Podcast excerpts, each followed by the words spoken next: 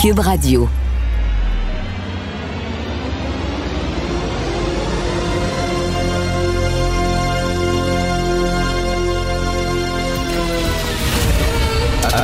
Attention, cette émission est laissée à la discrétion de l'auditeur. Les propos et les opinions tenues lors des deux prochaines heures peuvent choquer. Peuvent choquer. Oreilles sensibles s'abstenir. Richard Martineau. Martino. Un animateur pas comme les autres. Richard Martineau. Cube Radio. Bonjour, bon lundi tout le monde. Ça me fait toujours rire les Canadiens anglais, ben, certains Canadiens anglais, certains médias canadiens anglais, certains lobbies, on l'a vu pendant le, le, procès de la loi 21 qui disent qu'au Québec on est on est fermé, on est intolérant, on est frileux, la loi 21 est une loi euh, discriminatoire, la loi 101, etc. Mais non, on est bonasse, on est super bonasse au Québec. Pourquoi vous pensez que les commerçants, les propriétaires de commerce n'hésitent pas une seconde à embaucher euh, des vendeurs et des vendeuses unilingues anglophones. Pourquoi? Ils hésitent absolument pas parce qu'ils savent qu'on se plaindra pas. On se plaindra pas. On est comme ça au Québec. Puis on voit des affiches en anglais. Est-ce que est-ce qu'on appelle le fils québécois de la langue française? Ben non, on l'appelle pas. Ben non, on se plaint pas. Et s'il y a quelqu'un, un anglophone, mettons, qui euh, va souper ou prendre un verre avec huit francophones, ben les huit francophones vont se à parler anglais pour que le gars se sente accepté, pour qu'il sente qu'il fait, il fait partie de la gang. Puis même, tu vois souvent dans ces soirées-là des francophones entre eux autres qui se parlent en anglais pour que le gars puisse comprendre ce qu'ils se disent. C'est ça, les Québécois. On est bonasse jusqu'à l'imbécilité. Vraiment, là. Ah, c'est pas grave, y a rien là. On est gentil. Pendant ce temps-là, ah, c'est écœurant, les Québécois, comme ils sont fermés. C'est vraiment ne pas connaître les Québécois que de dire ça. Donc, euh, on va en parler un peu plus tard, bien sûr. Aujourd'hui, nos chroniqueurs vont revenir là-dessus, sur ce dossier-là, que fait énormément jaser sur l'anglicisation de Montréal et surtout le je m'en foutisme des jeunes. Je vais en parler un peu plus tard dans mon bloc avec LCN. Écoutez, il fait froid, on reste à la maison, euh, surtout il n'y a pas grand-chose à faire à l'extérieur, tout est fermé. Alors bien sûr, on regarde des séries et hier, c'était euh, la quatrième saison de The Crown qui a débuté. J'ai regardé trois épisodes back-à-back hier avec ma blonde. Et bon, pour ceux qui ne savent pas, The Crown, c'est la vie d'Élisabeth II, reine d'Angleterre. Vous allez dire, mais qu'est-ce que j'en ai à foutre? de la vie de la reine d'Angleterre, une gang de parasites. Ça me passe 25 000 pieds par-dessus la tête. Je ne suis pas monarchiste, calmez-vous. Je me fous complètement de la reine d'Angleterre. Je ne comprends pas pourquoi le Canada est encore soumis au dictat euh, de la famille royale, sauf que à travers la vie d'Élisabeth II, c'est toute l'histoire de l'Angleterre qu'on voit et c'est passionnant parenthèse. En regardant ça, je me disais, comment ça se fait on ne fait pas plus de séries historiques ici? Les États-Unis font plein de séries sur leur histoire. J'ai vu une série sur John Adams, un des pères fondateurs de la Constitution. J'ai vu des séries sur Washington. Euh, en Angleterre aussi, on fait des séries sur la famille royale. On en a fait sur Churchill, etc. Vous me direz qu'on n'a pas des personnages aussi euh, importants ici, puis on n'a pas une histoire aussi euh, spectaculaire au Québec. Mais imaginez une mini-série moi, je sais pas, là, euh, sur le premier référendum ou le deuxième référendum, les coulisses, qu'est-ce qui se passait, etc. Ça serait super intéressant. Une série sur euh, les arrestations qui ont été faites pendant octobre 70 aussi, hein, un peu comme le film Les Ordres, mais le film Les Ordres, ça date déjà. Donc, on pourrait faire une mini-série là-dessus. Il y aurait des choses passionnantes. Malheureusement, on ne s'intéresse pas à notre histoire et c'est extrêmement dommage. Je ferme euh, la parenthèse. Il y a eu une mini-série sur René Lévesque il y a quelques temps avec Emmanuel Bilodeau qui jouait René Lévesque, mais on fait pas ça et c'est malheureux. Donc, Elisabeth II, alors euh, The Crown, c'est que la dernière saison, la plus récente, c'est sur deux femmes qui, moi, me fascinent complètement, Margaret Thatcher et bien sûr Lady Di.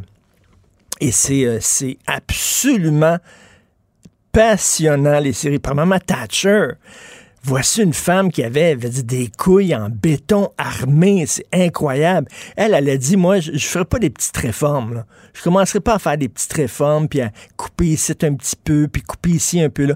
Elle, elle disait que les contribuables payaient trop d'impôts, beaucoup trop de taxes, qu'ils étaient, euh, qu'ils étouffaient sous une dette épouvantable. Elle a coupé des milliards de dollars elle a coupé des milliards de dollars dans les dépenses de l'État. Évidemment, ça a fait un choc, un électrochoc au pays.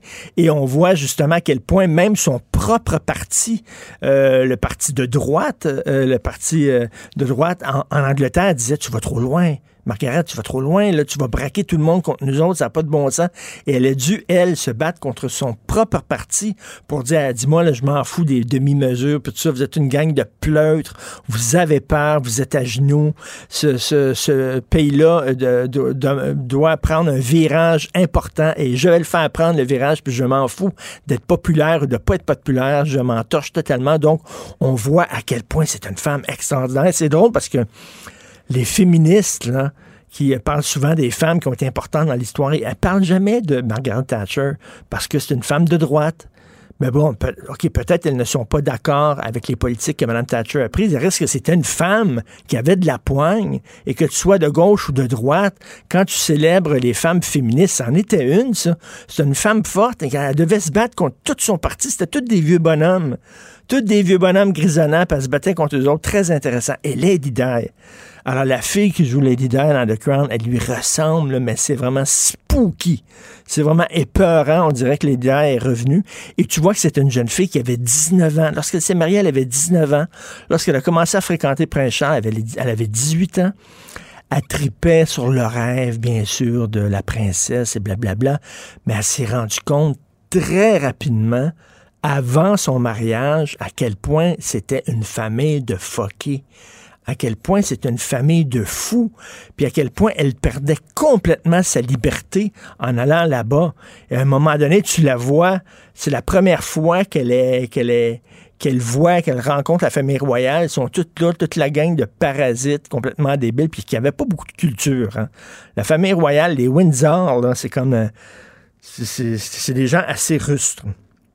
Et là, il faut qu'à, faut qu'à, il y a tout un processus. Il faut que tu te mettes à genoux devant la reine. Mais après ça, la deuxième, ben, il faut que ce soit la sœur de la reine. Non, la reine mère. Puis après ça, c'est la sœur de la reine. Puis là, c'est pas les mêmes gestes que tu dois faire. Puis c'est pas les mêmes. Il y en a une, c'est ma souveraine. L'autre, c'est ma sérénissime. L'esprit de patente de niaiserie, de salutation complètement débile. Complètement perdu dans le processus, puis tout ça. Puis là, les autres font une gueule d'enfer en disant, mais c'est pas comment se tenir. Tu sais, elle, se rencontre rapidement. Elle, tout ce qu'elle veut faire, c'est danser, aller dans des bars, avoir du fun, écouter de la musique de l'époque, la musique des années 80, puis tout ça. Puis là, elle est pognée dans un mariage, ça étend plus tout, elle peut pas reculer parce que tout le pays au grand complet est en liesse. Mais c'est extrêmement intéressant de voir les coulisses de la grande histoire, la grande histoire, mais par la lorgnette des gens qui étaient des gens ordinaires, qui l'ont vécu. Et pourquoi on ne fait pas ça? Pourquoi on tourne notre dos à, notre histoire à nous? Imaginez, là, tout, tout, toutes les coulisses du référendum de 95, là, puis euh, Mario qui voulait pas monter, euh, Mario Dumont qui voulait pas monter sur la scène à côté de Jacques Parizeau parce qu'il avait vu que Jacques Parizeau, il calait un verre de gin après un autre verre de gin, puis il a dit, Christy, qu'est-ce qu'il va dire?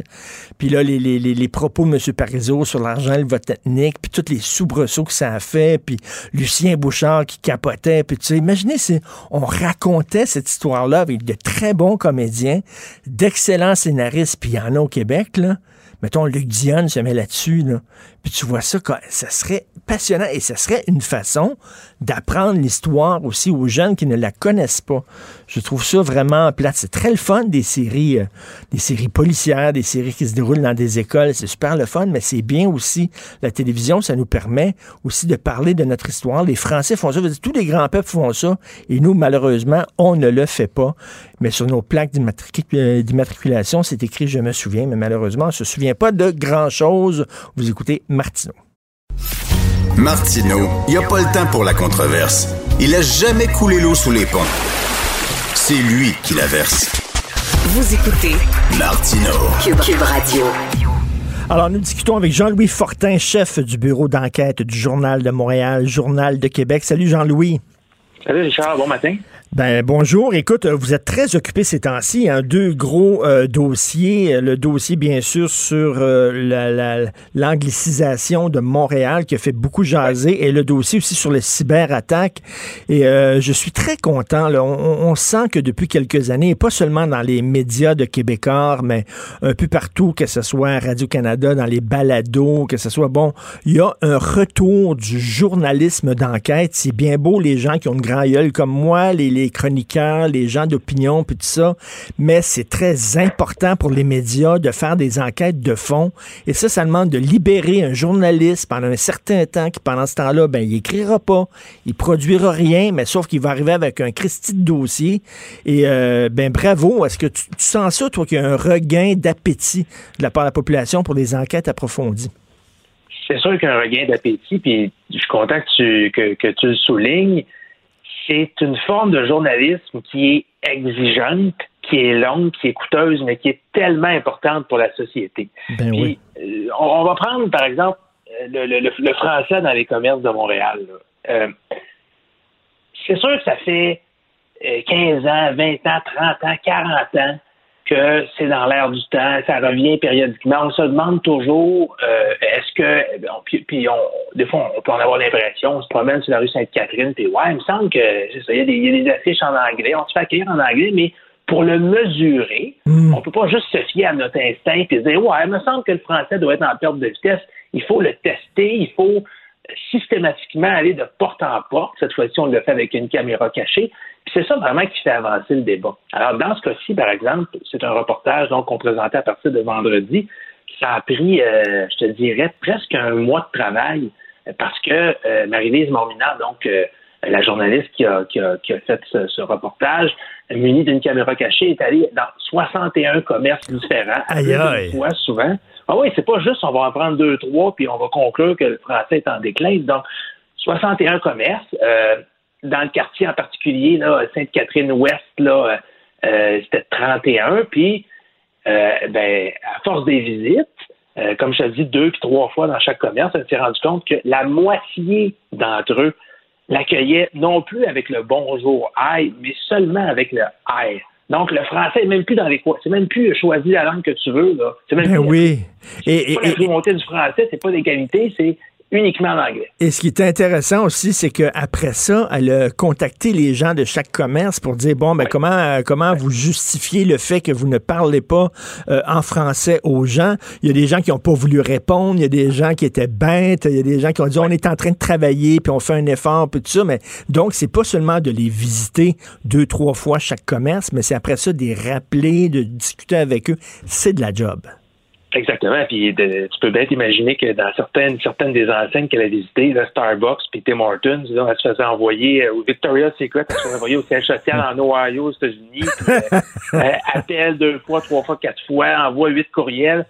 Effectivement, c'est beaucoup de travail. Mais quand on regarde le résultat, puis je pense, je, je, je, je prends connaissance des réactions depuis vendredi. C'est la mairesse Plante, le ministre Jolin Barrette. Il y a même, il y a même même le Parti libéral du Canada s'est senti, l'équipe de Justin Trudeau, Mélanie Joly s'est sentie obligée de reconnaître que le français est en déclin. Euh, Écoute, euh, puis euh, il y a la députée, la députée d'origine grecque là, qui, qui, a parlé de, qui a, parlé du déclin entre avec des gros guillemets là, comme si elle ne croyait pas vraiment. Oui, Emmanuela Lavropoulos, qui, elle, a dit en anglais qu'elle ne croyait pas vraiment au, déclin, au, déclin de la langue française, mais elle, elle s'est même fait rappeler à l'ordre par son propre parti, qui était assez hilarant euh, ce week-end. Mais tout ça pour dire que quand on fait une démarche journalistique de longue haleine comme ça, les gens voient le sérieux euh, de la démarche et euh, ça, a beaucoup de poids. Ben, moi, moi, je veux te remercier parce que j'ai habité pendant près de deux ans. Je viens de déménager il y a deux mois, mais j'ai habité au coin de Peel et Sherbrooke. OK, là, tu peux pas avoir plus centre-ville de Montréal que ça. Et comme tu disais, là, je le voyais, moi, tu régulièrement, j'allais dans ces commerces-là et tout ça. Mais bon, c'était ma perception à moi. Mais tu sais, je me disais souvent, crime, que j'ai hâte qu'il y ait une enquête qui soit faite là-dessus. Parce que quand j'en parlais à mes amis, oui, oui, oui, mais toi, on te connaît, Richard, t'exagères, puis c'est pas si pire. Mais là, c'est clair, là. C'est clair. Oui, puis euh, quand on faisait un reportage, là, euh, euh, on aurait peut-être dû le montrer. On avait un tableau Excel systématiquement à chaque visite. on notait ce que, les gens nous disaient, les commentaires de visite. Alors, bon, ça, a un certain, c'est une, certaine méthode scientifique. Et bien voilà, on, constate que, tu sais, pas juste deux, trois commerces, la moitié des commerces, c'était uniquement l'accueil en anglais. Écoute, il y en a même, là, il y en a six où euh, l'employé n'était pas capable d'avoir une conversation de base. Euh, ben euh, même quand on demandait d'être en français. Alors effectivement, je pense que l'impact a été l'impact est important. et on va et on va en refaire ce, genre d'enquête là. Là, parce que si c'est sur la langue, parfois ça peut être sur l'environnement, euh, et souvent, souvent, ce genre d'enquête-là, ça se termine par un, gros sondage aussi. Là. Euh, c'est souvent habituel. Et là, ben, le sondage fait beaucoup jaser parce qu'on voit que les jeunes s'en fichent un peu. Je vais en parler tantôt, moi, avec Jean-François Guérin euh, d'LCN.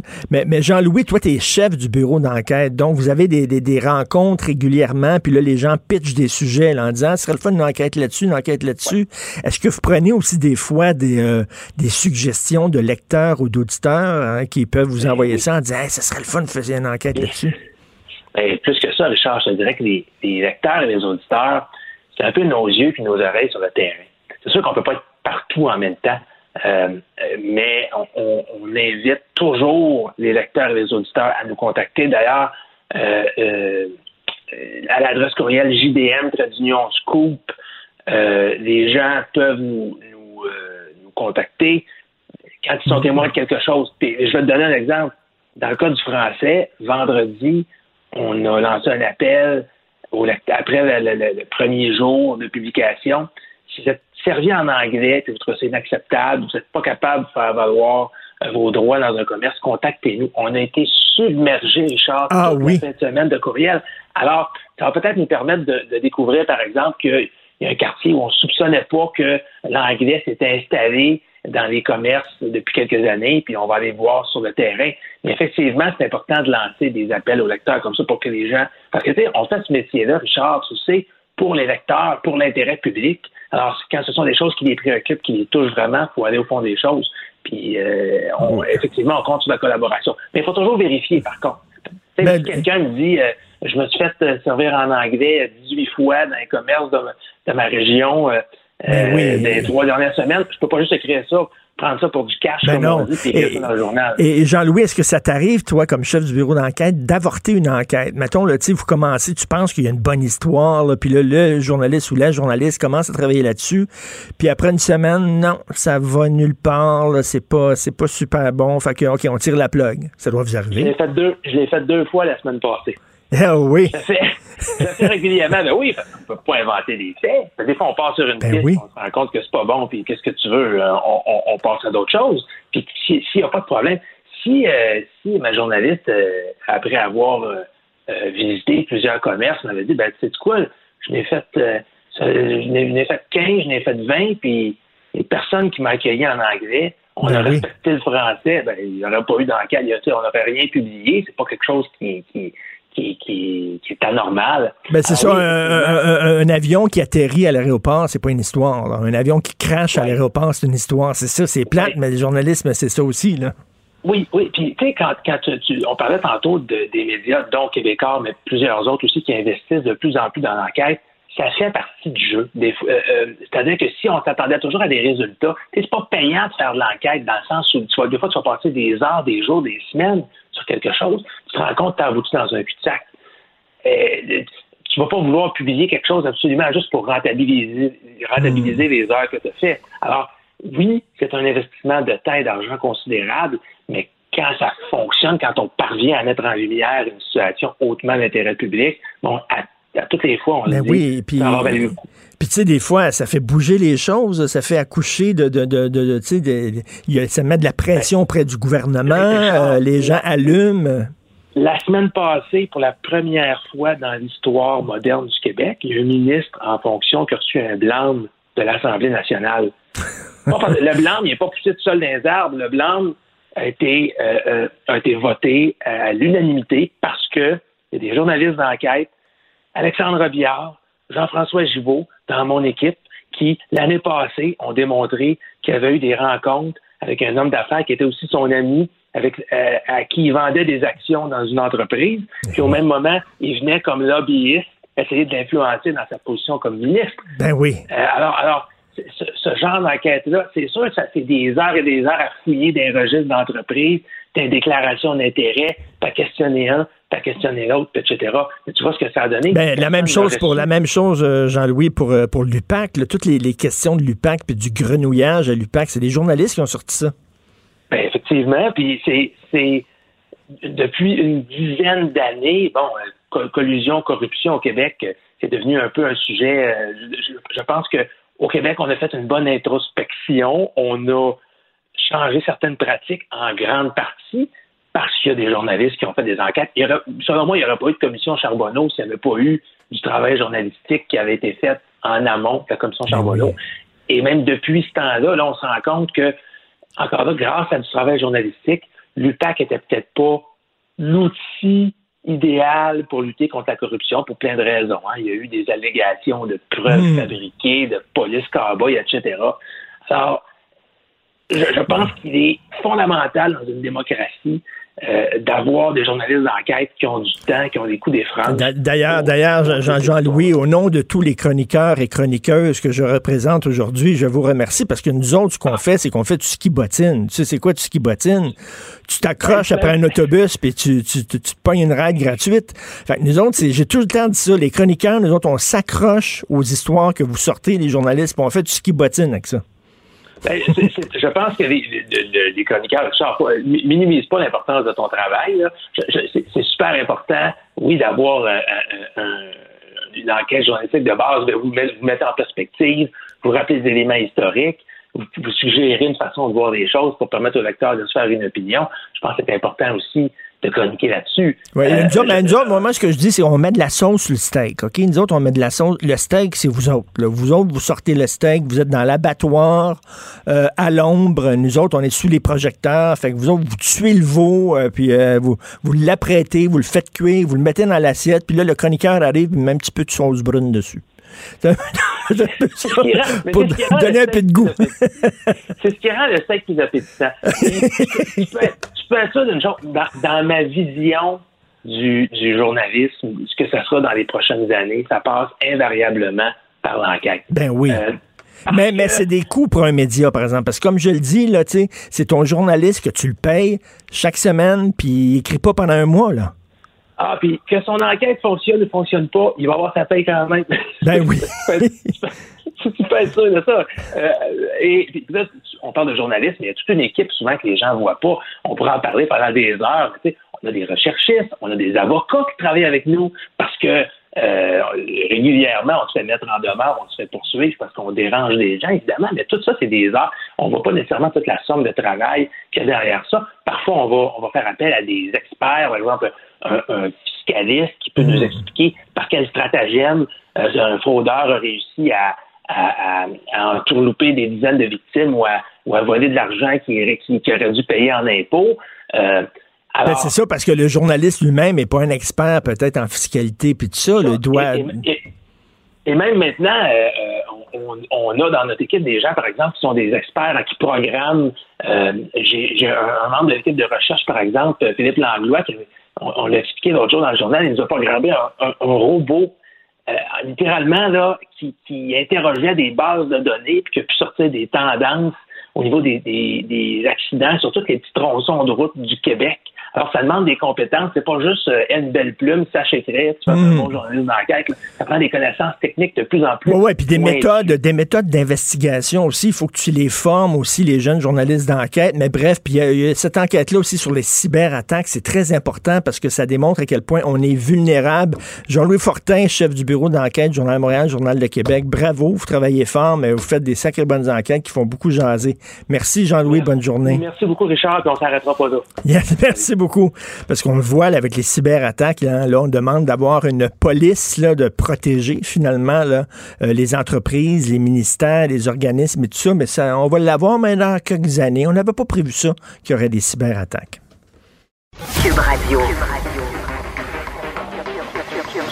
Cube Radio. En direct à LCN. Richard. Salut Jean-François. Comment dire ça? Euh, on sent pas la même urgence, euh, par exemple, chez les 18-34 ans que dans notre génération quant à la protection du français et à l'importance de se faire parler en français quand on va dans les commerces, Ben oui. notamment au centre-ville de Ben, Montréal. c'est suite au fameux dossier du Journal de Montréal. Alors, euh, gros, euh, le sondage léger, 58% des 18-34 ans, eux autres se font servir en anglais. Ça les dérange pas plus que ça. On s'en est souvent parlé, Jean-François, toi et moi, tu sais, quand on arrive dans un commerce, puis qu'on dit, écoutez, est-ce que vous pouvez me servir dans ma langue? Nos enfants, des fois, je suis accompagné de mon fils de 12 ans, des fois, mes filles de 21, 24 ans. Papa, Ils trouvent ça malaisant. Ah, malaisant, ils roulent des arrête, arrête, tu sais, par la manche, là. Fais pas, tu sais, c'est des petits lapins. Ils aiment ça, eux autres, là, ils aiment pas la chicane, les petits lapins, tout ça. Premièrement, ce sont des enfants de la loi 101. Dans leur école, dans leur classe, ces jeunes-là, ben, ils ont, de- ils ont des amis qui viennent de toute origine, de toutes sortes de pays, qui parlent le français. Donc, ils ne voient pas euh, vraiment l'urgence de la situation. Ils n'ont pas connu l'époque des Anglaises de chez Eton, on se souvient, là. Euh, bon, l'époque des années 70 où c'était très difficile. Ils n'ont pas connu les grands combats. Et puis, les petits lapins ne comprennent pas une chose. Ils comprennent pas que la vie, c'est un rapport de force. OK, la vie, c'est un rapport de force. Si la langue anglaise avance d'un pouce, la langue française va reculer d'un pouce. C'est comme ça. Les deux langues ne peuvent pas avancer en même temps également. Donc, il y a un rapport de force, et ça, ça demande quand même de se tenir debout, mais eux vivent dans le monde des licornes et des dragons pastels. Et ils croient que le loup peut euh, jouer avec l'agneau et que les deux vont être extrêmement amis puis qu'ils vont avoir du fun. Non, c'est pas comme ça dans la vie. Si les extrémistes religieux avancent d'un pouce, les, les tenants de la liberté vont reculer d'un pouce. Donc, tu sais, la même chose avec la langue. Donc, ils n'ont pas cette vision-là des choses comme quoi c'est un rapport de force. La vie, c'est une lutte. La vie, c'est un combat. Ils voudraient que la vie, ben, tout le monde soit ami et tout le monde, c'est gentil comme ça, mais c'est pas de même que ça fonctionne.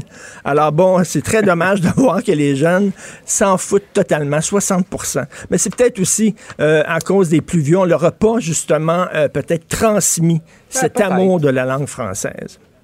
On sait pas. C'est vrai, c'est vrai. Il faut peut-être se regarder dans le miroir aussi plutôt que de dire c'est euh, c'est simplement de leur faute. Tout à fait. Par ailleurs, euh, tu voulais réagir à des pubs du syndicat de la fonction publique du Québec, des fonctionnaires qui sont pas satisfaits parce qu'ils sont moins payés que dans le privé. On va d'abord entendre un extrait de la pub en question.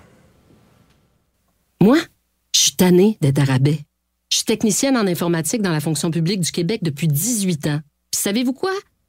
Je gagne pas mal moins que les sous-traitants du privé qui travaillent pour mon ministère. Oui, oui. Même travail, même organisation, mais pas le même salaire. C'est carrément injuste.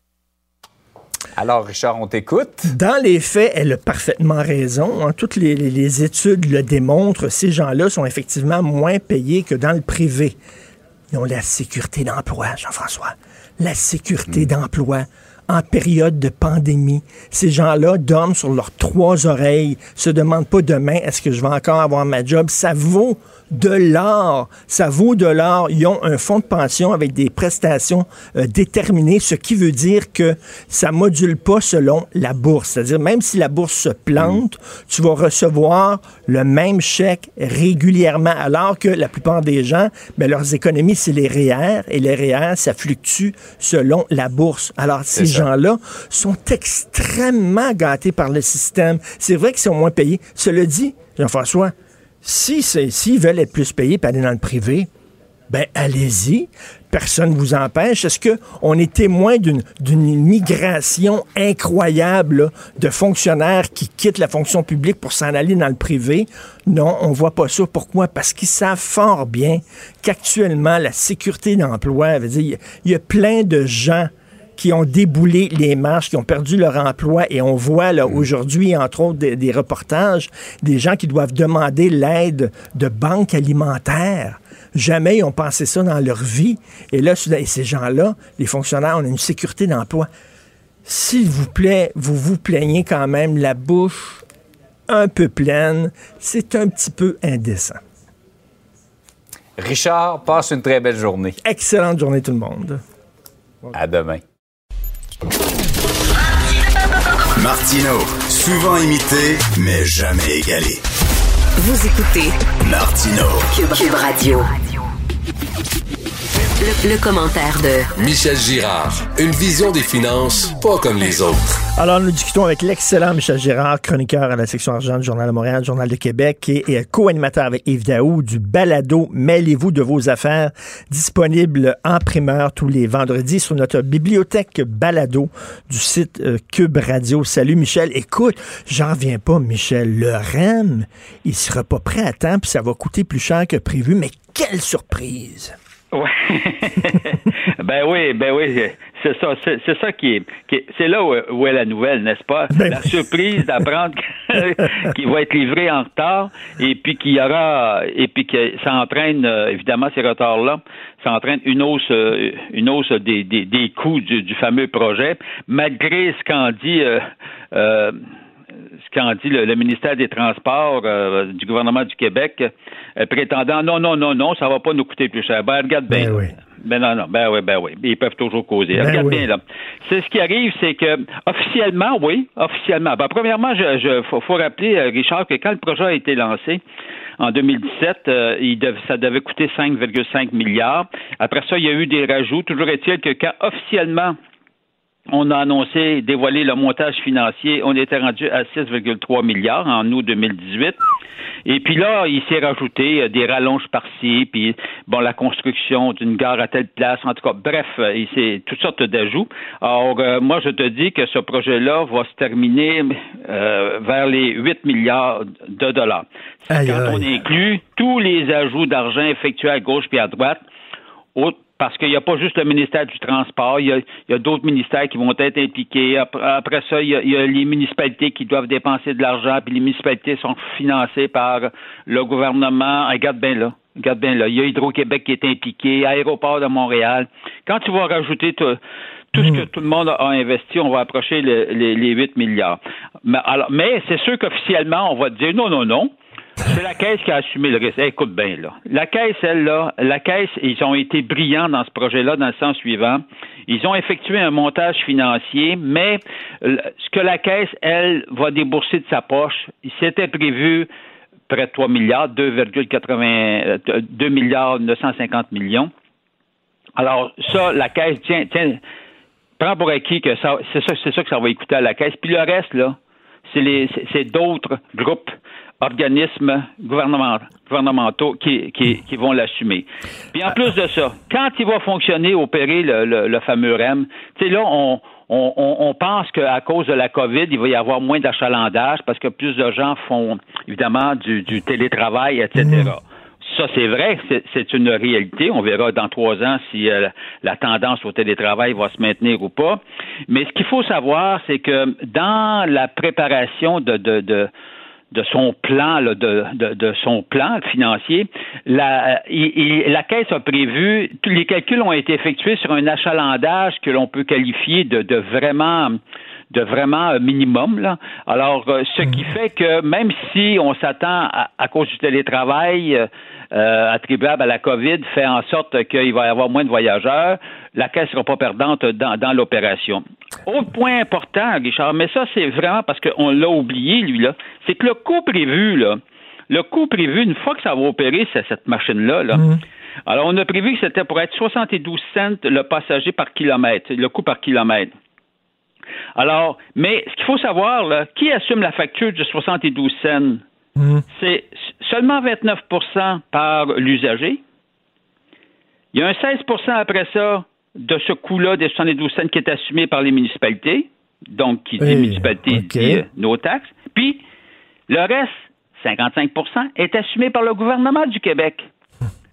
Donc, c'est une sub... Le gouvernement du Québec, puis je suis pas contre ça, là, mais le gouvernement du Québec va subventionner à hauteur de 55% à chaque fois que tu vas utiliser le REM. Mais Or- ça, ça, on va finir par payer. alors, mais tu payes, non, mais tu, tu payes tout le temps. Alors, puis là, la caisse, elle va nous dire, elle fait un bon rendement, son projet est rentable. Je comprends, c'est le gouvernement qui paye 55% de la facture. Ben oui. Puis là, Alors, sais, nous autres, on fait- nous autres, on paye deux fois parce qu'on va payer notre ticket, puis on va payer en taxes parce que c'est sûr, les municipalités, eux autres, vont augmenter les taxes. Oui, puis tu payes, puis, puis tu payes par l'entremise de tes impôts et taxes. Autrement. Ben oui. non, non, mais ce que- tu comprends que euh, la, la, caisse, elle, oui, son placement théoriquement est, est rentable à hauteur de 8-9% ben, je comprends. C'est le gouvernement du Québec qui le rend rentable. Puis, qui sait qui. Puis, les, les, la caisse gère, gère, gère l'épargne qui vient d'où? L'épargne qui vient du ministère des Finances? qui vient, qui vient d'enrichir des rentes? Où on contribue nous-mêmes? Non, non, mais regarde, tu sais, quand tu regardes ça. oui, on paye, on paye de tout bord, de tout côté. Ben oui, la caisse, alors, la caisse, fait qu'il y prend pas pas énormément. prend pas beaucoup de risques là-dedans. Puis ce matin, ben, c'est très important parce qu'on va présenter le fameux train. Écoute, moi là, moi là, tu sais, je, je, je, je le disais, je, le dis à chaque fois, je décolère pas face à ça. Oui, ce matin, la, la caisse, parce qu'ils pensent qu'on a, qu'on a oublié que c'est des trains indiens, j'imagine là. Alors, euh, oh oui, ils nous présentent ça. Venez assister au dévoilement de, de, de, de nos trains qui vont circuler sur le REM. Hey, rappelons que ce sont des trains indiens qu'on va faire rouler sur le REM. oui. Des trains indiens que nous payons, parce que le projet du REM, il faut jamais oublier, c'est pas privé, ça là. C'est un projet qui est payé entièrement par nos impôts, nos taxes et nos épargnes. Fait que là, on envoie notre argent en Inde. Oui, monsieur, les trains, on les, fa- on les a fait, fait fabriquer. On a donné le contrat à Ashton. Euh, puis Ashton se sert des trains de son usine euh, en Inde pour fabriquer ces trains-là. Donc, par- ce sont des trains indiens qu'on va faire circuler sur notre REM. On va faire la promotion des trains indiens au détriment des trains de bombardier de la Pocatière. Mais pendant ce temps-là, par exemple, si t'achètes des carottes, oh tabarnouche, t'es mieux d'acheter des carottes locales, toi, là. Ben oui, ben oui, ben oui. Autrement dit, ce qui rapporte peu, tu le fais ici. Mais oui. Puis ce qui peut, parce qu'oublie pas, là, imagine-toi le REM, là, si c'est un succès, probablement ça va être un succès de transport en commun, là. Mais l'image que tu vas projeter, les autres pays qui vont voir ça, puis quand ils vont vouloir en construire un REM, là, puis ils vont voir que les trains indiens qui passent, quel, quel, quel train ils vont prendre, toi, les trains de bombardier ou les trains indiens? Mais non. Ben oui, tu fais la On- promotion mondiale des trains indiens. Hey, on l'a tu pas celle-là, on l'a Ça, tu ça, c'est, ça, c'est se tirer dans le pied, là. Vraiment? Comment ça fait qu'ils n'ont pas pensé à ça? Puis là, après ça, ils nous parlent de panier bleu, panier bleu. Regardez, là, c'est un investissement de combien? Là? On a payé combien ces trains-là? Puis on va envoyer l'argent là-bas en Inde, puis dans les poches d'une compagnie française. Oui, puis en plus, c'est- c'est c'est l'image que tu projettes. Mais là, la caisse, elle va se défendre. Check bien ça, moi je l'attends le- un beau jour, ils vont dire, parce que tu sais que la caisse, Bombardier Transport, a été vendue à Ashton, hein? Tu sais, Bombardier a vendu sa division de Bombardier Transport. Alors, et puis Ashton, qui fabrique les trains indiens, l'actionnaire, le principal actionnaire, ça va être la caisse qui va devenir le principal actionnaire. Fait qu'un beau jour, check bien ça, le slogan, nos trains indiens circulent, parce que c'est le principal actionnaire. Nos trains indiens circulent sur notre REM. Ben oui. Ben oui. Non, non, c'est ouais. vraiment. c'est c'est- c'est- donc, c'est ce matin qu'on va dévoiler ça. Oui. Et euh, c'est le fun, c'est une bonne nouvelle, ça, pour les employés de Bombardier de la Pocatière. Hein? Oui, ben oui, c'est ça. Ben oui, c'est très intéressant pour eux. Ah oui, ils vont être très contents, eux autres. Merci beaucoup, Michel, de ne pas, lâcher, euh, pas lâcher le morceau. Michel Gérard, merci. Salut, Richard. Gilles Proulx. Le où, quand, comment, qui, pourquoi ne s'applique pas sa ricanade? Parle, parle, parle, genre, genre, genre. Gilles Proulx. C'est ça qu'il manque tellement en matière de journalisme et d'information. Voici le commentaire de Gilles Proulx. 58% des jeunes de 18-34 ans s'en foutent de se faire servir en anglais, Gilles. Peut-on imaginer, ça finit pas, cette enquête du Journal de Montréal qui est allée en profondeur et rentrée dans les cerveaux? Par contre, elle ne s'est pas tardée, cette enquête, je ne sais pas s'il y a d'autres volets à venir, sur les raisons sociales, les raisons sociales des commerces. Quand tu as des bons Canadiens français, des bons Québécois, euh, Aubin Prévost, propriétaire du Five Guys, ça, là, t'en as partout, à Verdun, puis un peu partout, et... euh, je ne comprends pas. J'étais allé faire un discours à Verdun, justement, l'année dernière, en disant, puis là, les gens ont dit, Ah oui, oui, ça a du bon sens. Les villes devraient avoir l'autorité quand un gars ou une fille va aller demander un permis pour ouvrir un commerce, avoir pignon sur rue, quel nom veux-tu lui donner? Devrait avoir autorité de dire, on va suggérer plutôt un nom français ou à prédominance française. Les raisons sociales en anglais, ça prolifère partout. Ça aussi, c'est un autre aspect. Ben, Et quand Gilles, Gilles, Gilles, il y a un auditeur là, de Cube là, qui, qui, qui, qui nous écoute et qui m'a écrit. Il dit Comment ça se fait qu'on permet ça, qu'on permet ça que de donner, on comprend des chaînes, ben c'est certain qu'on peut pas changer le nom d'une chaîne, mais comment ça se fait qu'on permet pour un commerce qui porte un nom anglais, une raison sociale anglais, lui il comprend pas ça. Moi non plus, d'ailleurs. Ben, c'est très facile à comprendre. C'est la maudite charte qui est venue trouver à 19 reprises la loi 101 depuis 1977, à tel point qu'elle n'a plus de portée. Mais Claude Ryan, suite à une décision de la Cour suprême, on est en 88, avait apporté une modification avec la loi 86 qui t'obligeait à avoir au moins un nom français, une prédominance en plus gros caractère en français, mais on s'attaque pas aux affiches en tant que telles. Alors, mais pourtant, quand on voit ça, ces jeunes dont tu me parles, justement, 63% d'entre eux se disent diplômés, instruits. Comment se fait-il que la loi 101 ne s'appliquait pas dans leur cas. Ils sont allés à l'école. Mhm. Apparemment, la méchante loi 101 les oblige à apprendre le français à l'école anglaise. Comment se fait que ça se répercute pas? Il y avait des démagogues du Parti libéral dans le temps qui disaient, les résultats, les petits anglais vont être bilingues, puis nous autres, on va être unilingues. Alors, il n'y a rien, rien à changer chez les blocs, encore une fois. Puis quand tu vois Valérie Plante, l'anglifiée, s'inquiéter. J'ai hâte qu'elle passe aux actes et elle devrait justement mettre sur pied un, comité de suggestions fortes quant à l'attribution des raisons sociales. Faut demander à Québec, mais on va l'avoir. Même chose, quand tu penses que Justin Trudeau, c'est lui-même a fait une allusion sur le recul du français dans son beau Canada balagne, il y a quelque chose qui va pas, et il y a quelque chose qui ressemble comme très urgent et on voit l'indifférence de ces jeunes. Les jeunes, pourquoi? Vois-tu, Richard, la conséquence de la négligence de notre ministère de l'Éducation et du petit gouvernement du Québec qui n'enseigne plus l'histoire nationale? Si ces jeunes morveux avaient étudié ces bancs l'histoire nationale, savoir ce que c'est que notre combat de 450 ans, peut-être qu'il y en aurait là-dedans qui auraient des consciences, au même titre qu'en Irlande, où on, commence à ressusciter la, la langue gaélique, même titre qu'en Israël, deux pays modernes qui pourtant, à cause de culture historique, se maintiennent dans le grand concert de la mondialisation. Ici, on met ça sur le dos de la mondialisation. Disent aussi les puissantes FTQ et CSN avec leur fonds de solidarité, maintenant qu'ils ont des chefs avec des bretelles pour faire de l'argent puis des profits, alors que jadis, ça descendait dans la rue. Tu vois bien qu'on est vraiment loin de la réalité d'hier qui a été complètement oubliée à un point tel où on s'en va vers la louisianisation tranquillement, pas vite. Et qu'on finance avec notre propre argent, parce que là, le, collège Dawson va devenir le plus gros cégep euh, dans la province de Québec. Ça, on a fait ça pour montrer aux Anglais, regardez comme on est fin. On n'est pas intolérant, on est gentil. Regardez, là, on va, on va mettre des millions dans votre collège. Mais continuez avec le Globe and Mail, puis continuez avec la Gazette, puis avec euh, McPherson, qui en fin de semaine est allé dire qu'est-ce que c'est que vous avez attaqué la langue anglaise comme ça, qui est quand même une langue mondiale puis importante dans l'univers. C'est vraiment faire fi du vrai problème. Et euh, comme tu le dis toi-même ce matin, quand tu vois un gouvernement comme Legault qui se dit nationaliste, qui a pas dit un mot dix mots, il parle de choses et d'autres. Après-midi, il va nous parler de l'air pur, l'oxyde de carbone, puis les voitures électriques.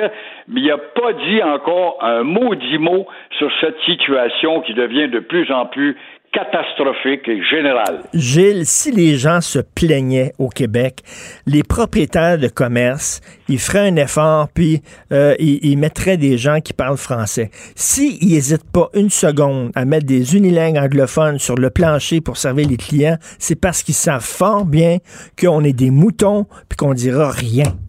Nous sommes des mauviettes, c'est très vrai. Puis ils savent aussi que la loi, ils l'ont étudiée eux autres, que les 50 employés ne sont pas assujettis à cette obligation d'avoir des gens qui parlent français. C'est pas grave. Alors, ils savent que les mauviettes ne se plaindront pas. Oh, mais moi, je suis balingue, je suis supérieur, moi, on est un balingue. Mais c'est comme ça qu'on se tire un, coup de fusil dans le pied tranquillement, pas vite. Totalement. 97% des cols bleus qui s'acheminent vers une grève. Ah, ça, c'est intéressant maudit. Puis, euh, évidemment, ils respectent la COVID. Alors, ils tiennent une assemblée et euh, il y a 2846 d'entre eux qui assistent dans leur bagnole et on prend un grand terrain d'un cinéparc pour maintenir. Ça fait très original et s'attirer la sympathie en même temps. Et ils disent parmi leurs revendications, c'est vrai que depuis 2017, ils n'ont pas de convention puis la ville les a endormis. C'est vrai. mais pour s'attirer la sympathie, nous autres, on aimerait ça faire les travaux plutôt que des donner aux entreprises privées.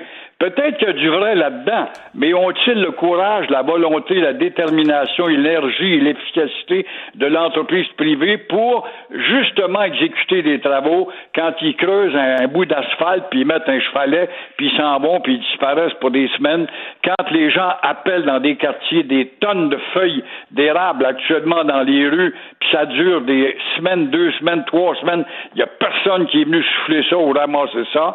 Quand tu as des rues, tu te plains pas ma rue n'a pas été encore déblayée, puis l'autre à côté, elle l'est, puis tu sais pas pourquoi, puis des mots de chicane d'arrondissement. Oui, mais l'autre bord de la rue, c'est un autre arrondissement, puis bord site, c'est ton, arrondissement. Alors, ça prend, ça prend trois fois plus de temps pour avoir droit à la satisfaction pour tes taxes. Ben, on peut pas faire autrement que de pas sympathiser tout de suite, en tout cas, avec l'école bleue. Je leur souhaite bien mais il faudrait d'abord réécrire le code du travail pour les rendre plus efficaces. Mais ben oui, puis en, pleine pandémie, là, commençant à prendre la population en otage comme ça, là, on est déjà, on a déjà l'humeur d'un talon, d'un soulier. C'est déjà pas facile avec le mois de novembre. On se demande quel maudit hiver on va avoir, quel genre de, de Noël on va avoir, puis là, pouf, une grève. C'est ça, des corporations qui, euh, hier, étaient respectées ou jouaient leur titre. Moi, je suis infirmière, puis moi, je suis un col bleu, puis moi, je suis d'un autre corps public très important.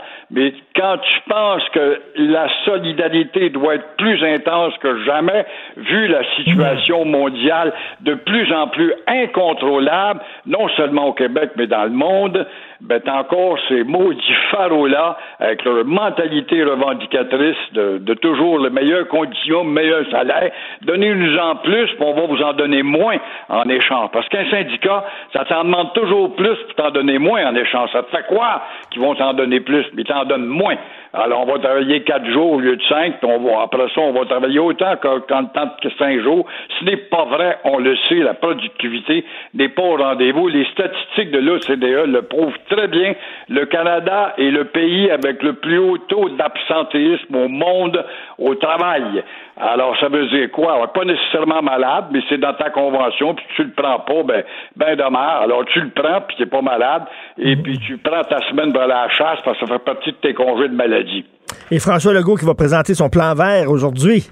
Oh, là, il va se faire une belle jambe. Ça, il en parle, par exemple. Il parle pas de la, la crise linguistique. Alors, Legault se fait une belle jambe aujourd'hui, et là, il nous promet que des voitures électriques vont se généraliser d'ici 2030. Il faut rappeler encore une fois que ce désir-là, on l'a entendu mille fois non seulement du petit gouvernement du Québec, mais un peu partout avec les hautes instances dans le monde. Jean Charest lui-même, il faut rappeler que lui-ci s'était donné un objectif qui avait été abandonné. Il faut rappeler que des organismes comme l'ONU, comme le sommet de Paris, comme euh, le sommet euh, d'Afrique du Sud, et je rappelle des dates qui me sont restées dans la tête, et je ne maudite mémoire l'historique, 1992, des grandes agences mondiales devaient planter un milliard d'arbres dans le Sahara pour qu'il arrête de progresser. Le Sahara progresse toujours. 2012, Mexico, avec 8 millions de voitures, le même nombre que la population totale du Québec, rien qu'en bagnole, qui lâche le plus haut taux d'oxyde de carbone dans les airs. Le problème est toujours pas réglé. L'Inde, qui fait connaissance avec la voiture parce que les salaires ont commencé à augmenter un peu, avec un milliard 300 millions, vont évidemment faire en sorte qu'on est rendu, mon cher Richard, tiens-toi bien après les oreilles de papa, 2 milliards de véhicules sur la Terre. Imagine-toi l'oxyde de carbone que ça dégage, 2 milliards. De... On avait 1 milliard il y a 20 ans. On fait pas hmm. d'enfants, mais on fait des chars. Puis là, tu ouvres un condo, puis t'es sûr qu'il y a deux bagnoles à la porte, sinon trois, parce que le fils de 16 ans va avoir sa bagnole. Fait Puis, des, puis des, pays qui étaient des pays du tiers-monde, comme l'Inde, comme la Chine, là, qui maintenant sont des puissances économiques, il y a une classe moyenne, ils peuvent s'acheter des autos, ces gens-là, puis pourquoi on les empêcherait? On en a profité, nous autres. Fait qu'ils ont aussi veulent avoir leur char, donc ils découvrent le plaisir de l'auto, ben ils sont, sont influencés par la pub américaine, puis disent nous aussi on a droit à cet American way of life, et puis bon, ils rentrent dans la dans la manivelle, puis ils contribuent finalement à grossir le problème. Alors, bonne chance à M. Legault. Est-ce qu'il va tenir euh, son calendrier? Est-ce qu'il va être là en 36? En doute. Mais, en Mais- même temps, mais- mais- ça mais- fait bien de parler d'environnement, ça pogne. Un jour, on va tous avoir des autos électriques, puis là, on va se promener, on va tout faire le tour de toutes les stations d'essence, puis moi, toutes les mouner, toute la gang. M'a mooné Shell, m'a mooné toute la gang, un après l'autre. Merci, merci Gilles. Oui, mais mets-toi au courant, c'est le cas de le dire. merci Gilles Proux, à demain. Joignez-vous à la discussion. Appelez ou textez le 187 Cube Radio 1877 827 2346. On se pose tous la même question ces temps-ci. Quel genre de Noël on va avoir? Est-ce qu'on va pouvoir organiser des rassemblements familiaux? Est-ce que euh, grand-papa, grand-maman vont pouvoir voir leurs petits-enfants? Quel genre de Noël on va avoir? Et c'est la question euh, que se pose Mme Julie Beauséjour. Elle est vice-présidente chez EXP, une firme d'ingénierie. Elle a publié un texte très intéressant, elle l'a trouvé dans la presse, où elle dit, ben, si on veut se donner tous, là, un temps des fêtes qui a de l'allure, il faut prendre les mesures nécessaires tout de suite. Bonjour, euh, Madame Beauséjour. Bonjour, M. Martineau. En fait, ce que vous dites, c'est que pendant, pendant deux semaines, il faudrait serrer la ceinture, il faudrait resserrer les mesures sanitaires, faire un effort collectif, tout le monde, pour pouvoir, après ça, se dégager une petite marge de manœuvre et avoir un temps des fêtes, un temps soit peu normal.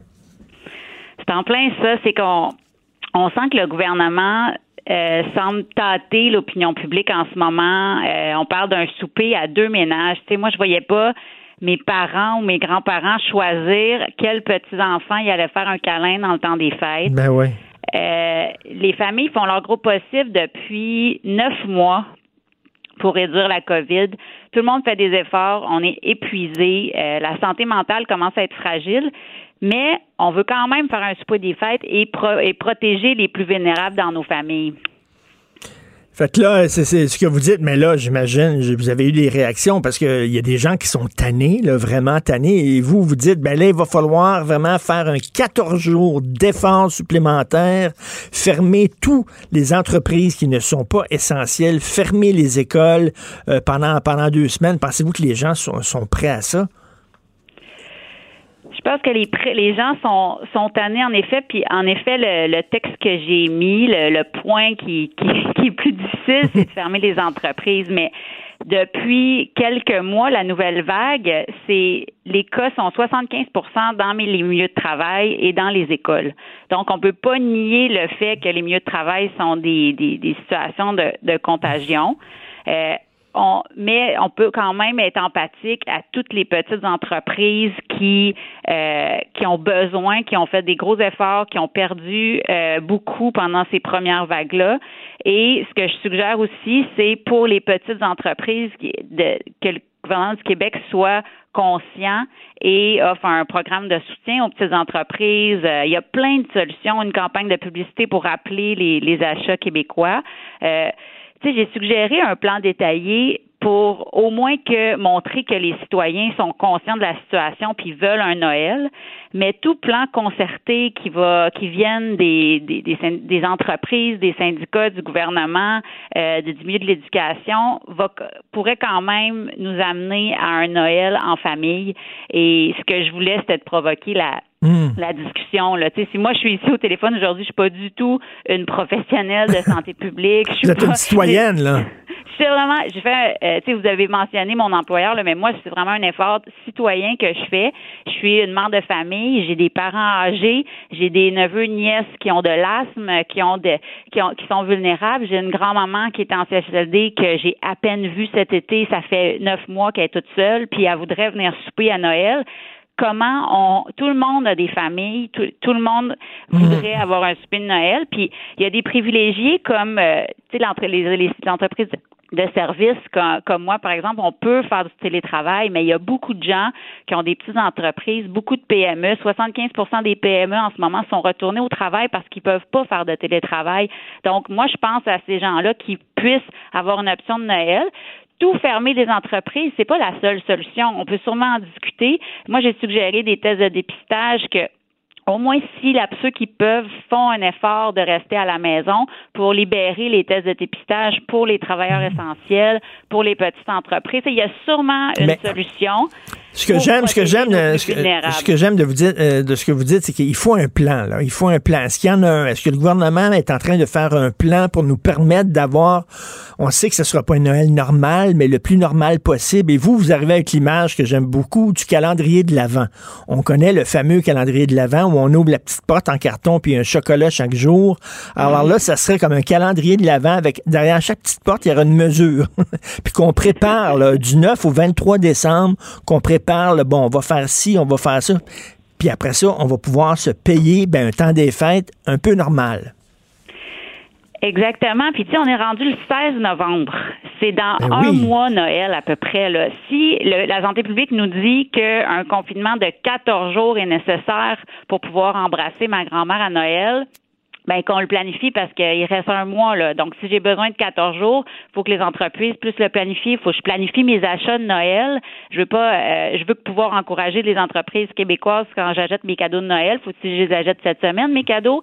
Est-ce que euh, planifier nos la, fin de notre année avec toutes les entreprises dans le milieu de, de, travail, euh, est-ce qu'on peut le planifier maintenant? Puis sachant que tout le monde contribue au calendrier de l'Avent, au plan, les gens vont être capables de faire un effort. C'est ce qu'on sent là, parce que les rassemblements de Noël vont offrir un répit à tout le monde. c'est ça, les gens sont capables. On n'a rien pour rien là, hein. tout se paye. Fait que si vous voulez avoir un temps des fêtes qui a un peu d'allure, si vous voulez justement permettre à vos à vos parents de voir vos enfants et de voir vos frères et sœurs et tout ça, ben, il va falloir faire un effort, puis il va falloir pouvoir se, le payer, cette affaire-là.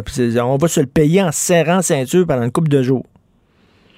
Exactement. Puis moi, je pense pas juste à ma famille, je pense au, service, au réseau de la santé. Les travailleurs de la santé sont épuisés. Puis en ce moment, cette deuxième vague-ci qui est dans la communauté, là, euh, c'est des plus jeunes. Les plus jeunes sont, sont, ils meurent moins vite, mais sont hospitalisés. Le réseau de la santé nous dit qu'ils sont sur le bord de déborder.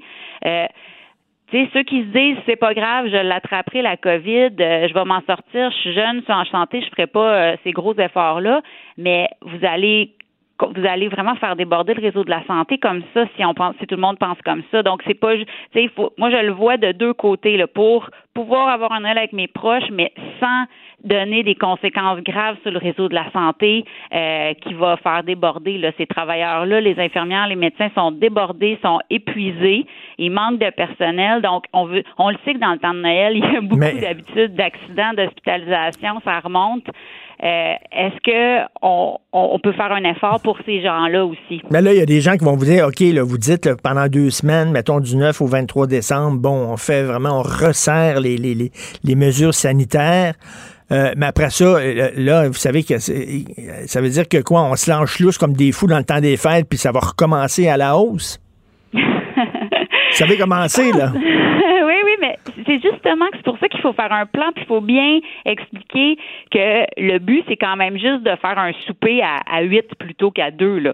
Tu sais, c'est, c'est le but, c'est, c'est pas, il y aura pas de party de bureau à cette année, euh, il y aura pas de gros party, y a, les bars seront pas plus ouverts. Euh, ce qu'on veut, c'est juste au moins euh, comprendre que ça, c'est, c'est très précieux de pouvoir avoir un souper de Noël. Puis si on fait pas l'effort, on l'aura même pas ça. Et pensez-vous qu'on va avoir le droit à deux soupers, c'est-à-dire un souper de Noël puis un souper du jour de l'an, ou rien qu'un party puis c'est tout là? Ben moi, j'espère qu'on va en avoir droit à deux parce que mes enfants ont deux paires de grands-parents. Tu sais, il faut au moins, ce sera un mm. souper de Noël, ce sera un souper du jour de l'an, on va mettre un cinq jours entre les deux, mais on va pas faire choisir, mes enfants vont pas choisir quels grands-parents ils vont voir à Noël. Mais, mais j'aime bien vous parler parce que vous comme vous dites, vous n'êtes pas une experte, vous êtes une citoyenne, mais on a tous, on a tous notre idée, puis on a, tous nos, opinions. Euh, qu'est-ce que vous pensez du, du gouvernement jusqu'à maintenant dans sa gestion de la crise? Est-ce que vous trouvez qu'il y a une fatigue un peu, qui explique mal ses affaires? On dirait qu'il y a une confusion qui s'installe. Euh, ben, comme vous dites, je suis un peu une citoyenne, puis je pense que au début en mars, on a fait un confinement strict comme ça. Les gens sont embarqués, ont compris euh, l'importance de la santé publique, les indications qui étaient données. Il y avait et, oui, c'est sûr que cette deuxième vaccine, les gens sont, épuisés des efforts qu'ils font. Ils sont découragés qu'il y ait autant de cas dans cette deuxième vague-là, que les cas se rapprochent de nous. C'est plus en communauté, c'est moins limité à certains secteurs. Euh, le gouvernement semble un peu, oui. Euh, pas très clair. Euh, peut-être que sans, tu sais, je veux, je veux surtout pas euh, me plaindre directement. Je sens, je sens juste qu'il semble attendre un peu la dernière minute pour avoir des données. Il semble aussi peut-être attendre un peu d'opinion publique, ne veulent pas euh, vraiment, tu sais, taper sur les plus vulnérables, sur les petites entreprises. donc, en tant que, que citoyen, on voulait un peu leur donner une idée de, écoutez, si on fait un plan, les gens vont embarquer si c'est clair, ben, y a un objectif, puis si les plus vulnérables sont, sont pris en compte. Là. On va pas juste fermer les entreprises puis faire faire faillite à plein de PME au ben Québec pour euh, pour pour, euh, on a, on a des enfants, on sait commencer, là. On dit, regarde, là, et, quand, euh, on va se serrer la ceinture, on va faire attention, puis là, à la fin, il y a un objectif. Si tu veux, mettons, je sais pas, si tu veux aller faire euh, un petit voyage, faut que tu mettes de l'argent chaque jour de côté, etc. Si ça prend, ça prend un, objectif, et les gens, quand l'objectif va être clair, ils vont pouvoir, vont pouvoir être prêts à, serrer la ceinture. Donc, j'invite les gens à lire votre texte pour un plan clair en vue d'une trêve de Noël de Julie Beauséjour. Merci, Madame Beauséjour. Ça me fait plaisir. Merci, bonne chance. Merci. Ben c'est ça. Là. Quel genre de Noël on va avoir? Soit, soit par, exemple, tu dis, là, on va resserrer les règles sanitaires pour se donner un petit slack à Noël. Mais tout le temps, la même affaire, là, tu sais. Je vais faire attention. Je vais prendre un régime, là. Je mangerai pas trop, je boirai pas trop, je vais me coucher de bonne heure, puis après ça, quand le party va arriver, paf! boum, là, là, ça va remonter à la hausse parce que tout le monde va s'en sacrer, puis on va faire des parties à 20, puis à 30, puis à 40. Est-ce qu'on est capable d'être discipliné? Hein, on dit, ah, on va devrait faire comme les Suédois. Les Suédois sont des gens disciplinés. On devrait faire comme les Coréens. Les Coréens sont des gens disciplinés. Est-ce qu'on est discipliné au Québec? Poser la question, c'est y répondre. Ben oui, on le sait. Martineau, ça n'a pas de bon sens comme il est bon. Vous écoutez Martino Cube Radio. Alors, nous discutons avec le chroniqueur au Journal de Montréal, Journal de Québec, Claude Villeneuve. Salut, Claude. Salut, Richard. Écoute, on va parler un petit peu de ta vie privée en, débutant parce que tu as annoncé sur les médias sociaux que tu allais te reproduire. Ta blonde est ben, enceinte de combien de temps? Alors, on a 20 semaines de fait là, demain. On est à mi-parcours, exactement. À mi-parcours. Et là, moi, je, je, t'ai envoyé un message en disant, écoute, dans le monde dans lequel on vit, avec euh, la montée du radicalisme de droite ou de gauche, le centre qui s'effondre, les attentats, euh, euh, ce qui se passe aux États-Unis, toi, tu as décidé de mettre un enfant au monde dans ce monde de plus en plus insensé. Ça prend du courage et de la foi. Oui, tu as raison, Richard, j'en parlais pas dans ma chronique. Euh, je, je, publié une chronique là-dessus en fin de semaine. Je parlais de, mes inquiétudes par rapport à la pandémie puis par rapport à l'environnement, mais c'est vrai que j'aurais pas à parler la, la démocratie euh, dans, le monde dans lequel on vit. Là, c'est peurant, hein, se demander si euh, dans 10, 15, 20 ans d'ici, on va encore voter pour choisir nos, dirigeants tellement que euh, c'est on dirait que les gens ont plus envie de se parler, hein, que ce soit à droite ou à gauche. On n'accepte plus qu'il y ait des gens qui pensent pas comme nous, qui le bois au chapitre aussi, qui puissent participer aux décisions. c'est sûr que c'est un monde qui, à bien des égards, un peu inquiétant, mais euh, moi je me dis qu'il faut quand même continuer d'esprit. Mais toi, tu m'as écrit, tu dis, c'est rien que les imbéciles qui ont des enfants, on s'en sortira pas. non, c'est parce que il faut que les gens de bonne volonté fassent leur bout. Il faut qu'on transmette nous-mêmes des, des, valeurs à nos, euh, à, nos enfants, faut qu'on leur dise euh, qu'est-ce qui est important pour nous. Puis euh, c'est ça, tu sais, si on renonce, si on se dit ah, à quoi bon tout ça, on s'en sort, on sort la vie, on n'en sort pas vivant dans tous les cas. Hein. Non, non, non. mais, mais je sais que c'est un gros cliché que je vais dire, puis j'imagine toutes les générations disent ça. Euh, mais tu sais, moi, je suis tellement content d'avoir vécu mon enfance dans les années 70 parce que je regarde mon fils qui a 12 ans, là, avec les médias sociaux, puis le harcèlement, l'intimidation, etc. C'est pas évident être, euh, être jeune, euh, vivre sa jeunesse. En plus, je parle pas de la pandémie, de la pandémie mais grandir aujourd'hui, je trouve qu'ils ont des problèmes que moi et toi, on n'avait pas quand on était petit. Oui. Oui, euh, tu as raison, Richard. Puis je, me dis souvent moi-même que je suis content de pas avoir connu mes premières peines d'amour à l'époque des réseaux sociaux, là, puis oh. des, des, des, Instagram et tout ça, ce qu'on raconte sa vie. Aussi, ça, il y aurait éventuellement une autre chronique là-dessus. Moi, j'ai décidé que ma fille, parce que c'est une fille qu'on attend, euh, il n'y aurait pas de photo d'elle sur Internet. Ben, tu fais euh, bien. Avant, avant qu'elle puisse décider d'en mettre elle-même. Puis euh, c'est ça, hein, c'est qu'on de nos jours, on vit notre existence en ligne à peu près depuis notre naissance, sans même y avoir consenti. Puis ça, ça contribue à ce monde-là, justement, où on est un peu en perte de repère. Tu sais, je pense que, en gros, comme parent, moi, je, suis inquiet du monde dans lequel euh, mon enfant va grandir. L'autre jour, Richard, c'est pas drôle, je roulais en auto, à la radio, ça parlait de suicide d'adolescent, puis il a fallu que je mm. vire de poste. Je vire de poste, là, tellement. Mm, mm. ça m'affectait, mais je pense justement, c'est la job des parents de protéger leurs enfants, de leur montrer le chemin, puis euh, de rester positif par rapport à la vie. Moi, c'est quelque chose que j'ai reçu de mon père, être positif, être optimiste par rapport à, ce que demain nous, euh, nous réserve. Puis, écoute, le reste, euh, advienne que pourra. Oui, puis le, plus, le, plus beau conseil que je peux donner à mes enfants, c'est développe un jardin intérieur. Arrête, arrêtez de, de, de, penser ce que les gens pensent de vous. ils sont toujours avec les médias sociaux, combien de likes que je vais avoir, est-ce que les gens ont aimé ma photo Instagram, est-ce qu'arrêtez de tout le temps chercher l'approbation des autres. Euh, euh, développe ton petit jardin secret, un genre d'intimité, une vie intérieure. Oui, ben, parce que la relation la plus importante qu'on doit développer dans notre vie, ben, c'est la relation qu'on a avec soi-même. Oui. Euh, c'est avoir une médiation entre ce qu'on pense et ce qu'on ressent, puis entre notre façon de voir le monde, puis être capable de juger le monde un petit peu euh, à l'autre de ça, être capable de dire oh euh, ça là, je, je, vais me distancier de ça, de cette pratique-là, de mettre des photos tout le temps, sur, de vivre sa vie en ligne justement, d'être capable d'être satisfait dans ses relations personnelles qu'on a avec les gens. Euh, c'est tout un travail parce que tu sais toi et moi on, vit un petit peu euh, ben, toi beaucoup plus que moi, mais tu sais, dans, dans l'œil des médias, mhm. à travers les interactions qu'on a avec des gens qu'on connaît même pas finalement. Puis euh, moi, c'est beaucoup ça que j'ai appris, notamment avec le confinement. Je passe beaucoup moins de mon temps samedi après-midi à interagir avec des gens qui m'insultent à cause de mes chroniques. Je passe plus de temps avec ma blonde. Oui, c'est ah, oui, oui, c'est ça qu'il faut faire marcher euh, euh, à l'extérieur et tout ça. en tout cas, ben écoute, bonne chance, vraiment, félicitations. Et je veux rien te dire quelque chose. Là. Ils vont avoir des bouts, des bouts rough. Tu sais, c'est parce que quand, non, non, mais quand, quand on dit ah, les enfants, c'est beau, c'est magnifique, c'est extraordinaire. Non, il y a des moments où tu vas te dire, j'ai-tu bien fait d'avoir un enfant? Il y a des bouts où ça va être rough, mais quand même, je veux dire, les, les avantages sont, sont plus grands que les désavantages.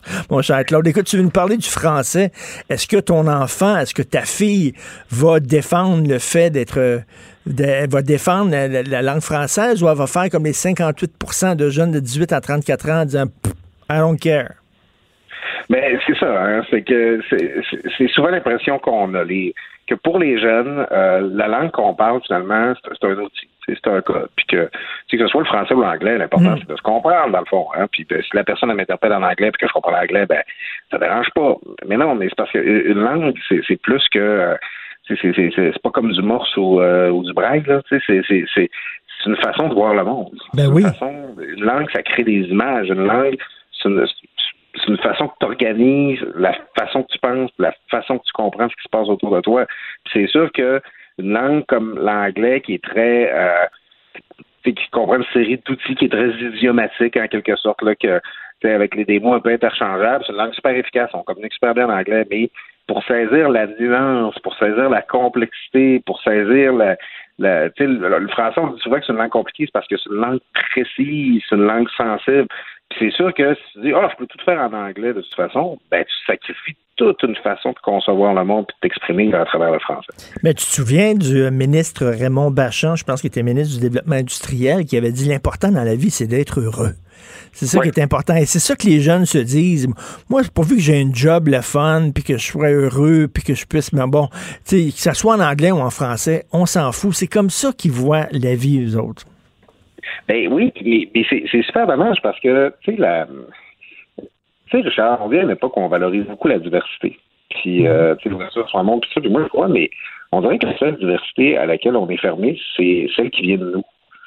Tu sais, pourquoi c'est une telle anglais? Pourquoi? Parce que c'est ça qui est question, c'est que tout est en anglais. Là. On peut écouter là, des heures, des milliers d'heures de télé sur Netflix en anglais, la radio en anglais. Puis j'en, parlais dans une de mes chroniques aussi en fin de semaine.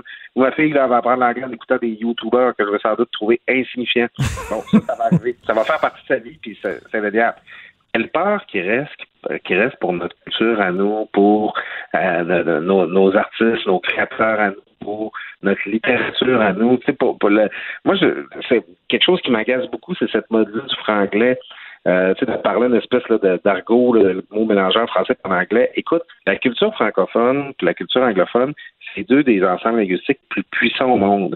On va parler aucun des deux pour parler un mélange des deux. On, on, on se ferme à tout un univers qui francophone d'une part, anglophone d'autre part.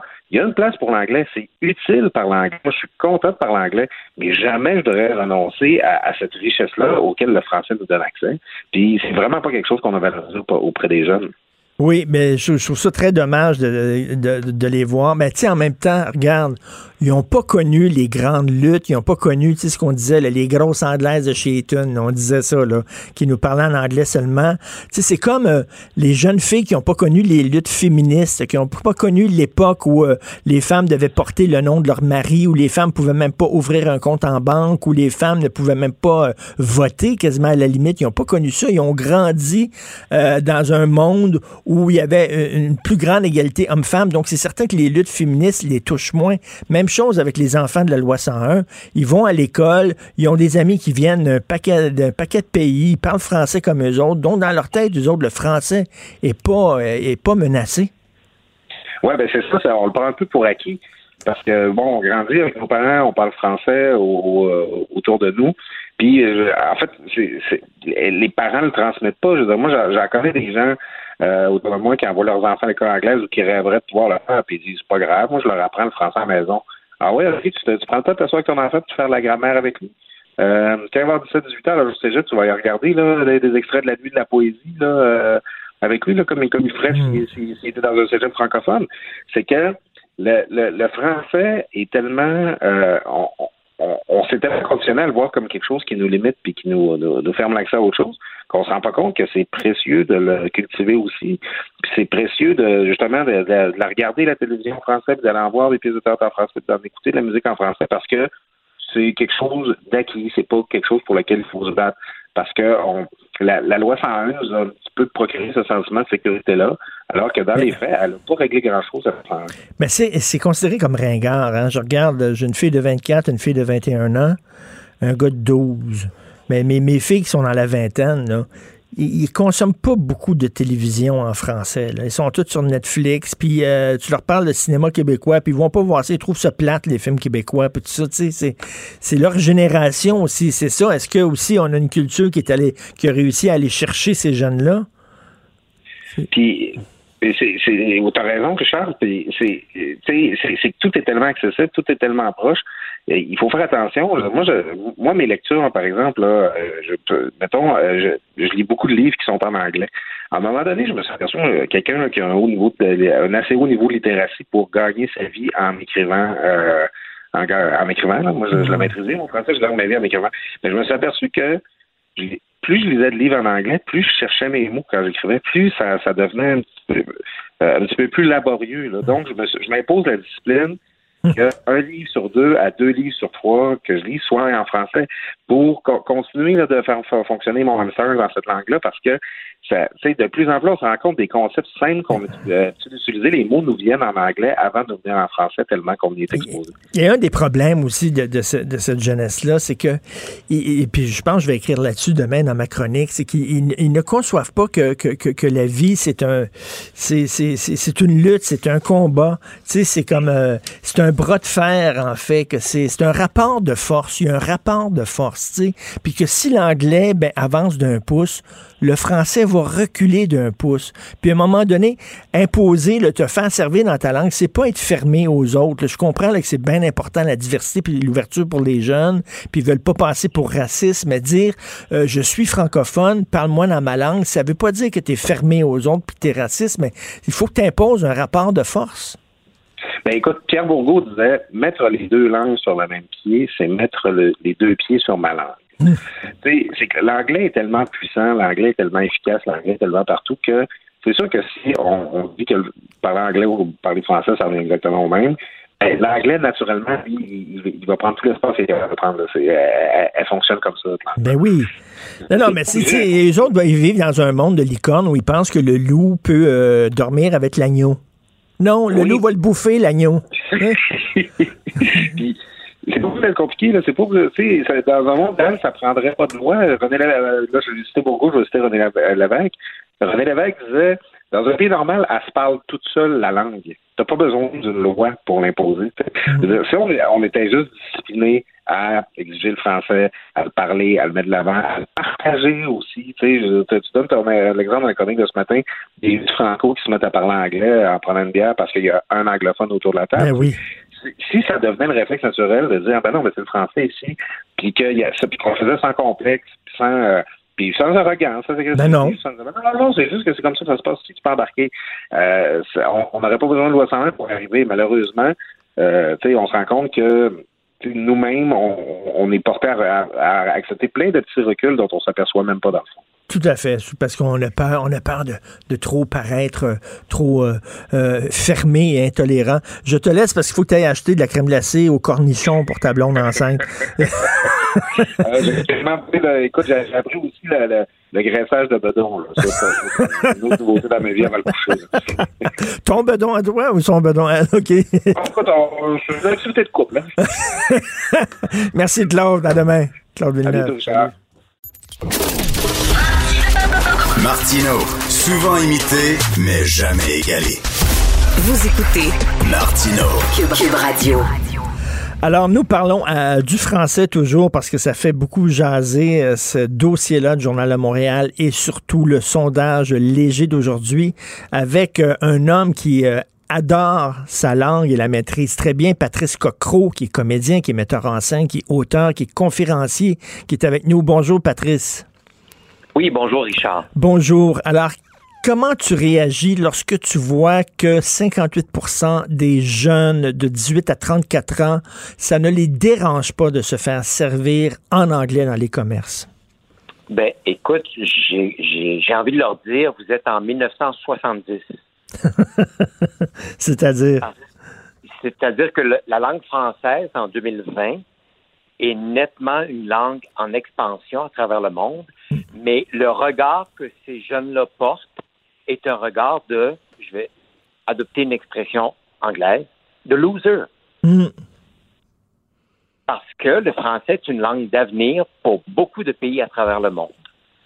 Mais visiblement, pour bien des gens, en tout cas pour une catégorie de gens, le français est une langue de deuxième ordre alors que l'anglais semble être euh, perçu comme une langue d'avenir. Mais c'est tout, à fait le contraire. Et, les chiffres le, démontrent. Et les études le démontrent que c'est effectivement qu'une des langues les plus en expansion dans le monde, les plus en croissance, c'est le français. Le français est une langue en très, très forte expansion, à tel point que de 300 millions de francophones actuellement, on pourrait passer à 700, voire même un milliard de francophones d'ici une quarantaine d'années. Minimum.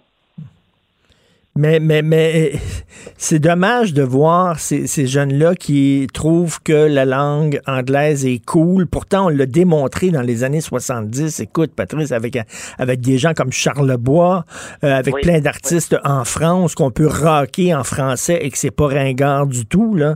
Mais il y a du rap, il y a du rap francophone extraordinaire depuis quelques années. Et s'il y a des gens qui doutent de ce que j'affirme, euh, il y a plusieurs choses que je vais, euh, dont je vais vous faire part. Premièrement, allez sur le site de l'Organisation internationale de la francophonie. Euh, il y a 88 gouvernements et États qui sont membres de cette organisation-là, dont des, de multiples États dont le français n'est pas une langue première. Et je nomme le Mexique, l'Argentine, l'Uruguay, la Corée du Sud, la Grèce, la Pologne euh, et récemment l'Irlande. Hmm. Oui.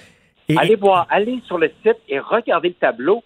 Si le français est une langue si niaiseuse, je ne vois pas pourquoi autant de pays dont le Mozambique, dont la langue officielle est le portugais, dont le Ghana, dont la langue officielle est l'anglais, euh, sont soit observateurs, soit États membres de l'Organisation internationale de la francophonie. De quoi on parle? Et je dois vous dire, moi, je suis allé en Chine, ah, j'ai quand même voyagé, entre autres en Chine, où est-ce que tu as TV5 Monde, tu as France 24, qui sont des chaînes de diffusion euh, continue. Et en Chine, la télévision nationale chinoise, et on parle de la deuxième puissance mondiale, bientôt la première, a entre autres une version en arabe, en anglais et en français. Oui. Mais, mais en, français, en français, là. En Chine. En français. En Chine. Oui. Mais, enfin, ça, je, je, allez voir sur le site de la télévision nationale chinoise, la version, une des versions est en français. Les Chinois font des affaires en Afrique, dont à peu près 60% des États ont euh, la langue française comme, euh, comme, euh, mm. comme langue nationale officielle. Bien évidemment, il y, a beaucoup de langues autres. Mais donc, si la Chine s'est mise au français, si l'Inde, avec les centres d'appel, s'est mise au français, s'il y a 100 millions d'apprenants du français, s'il y a 10 à 15 millions de nouveaux francophones par année, mes nièces en Californie sont allées à l'école française, ça se bouscule aux États-Unis et dans l'ouest du Canada pour les cours de français. Alors, quelle est la vision qu'on a au Québec du français?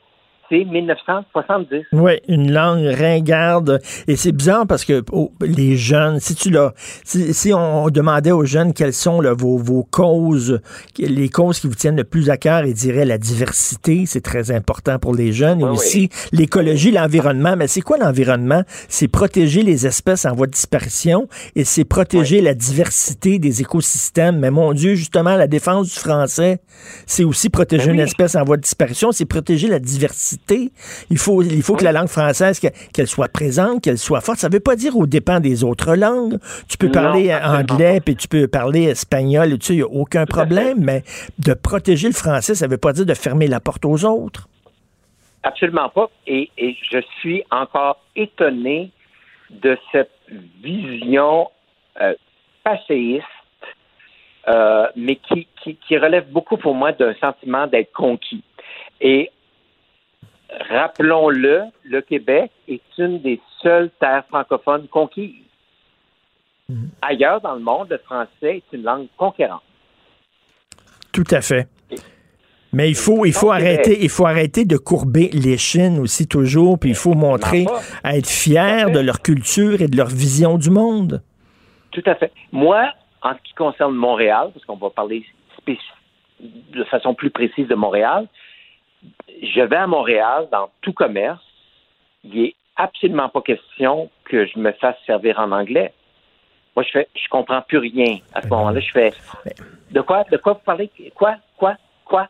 Puis, et là, je, hurle. Moi, je hurle. On peut, on peut voter avec nos pieds, puis on peut sacrer le camp en disant si euh, tu me méprises tellement ben, que tu me parles même pas dans ma langue chez moi. je, confonds. Hmm. Chaque fois le camp, moi, je confonds.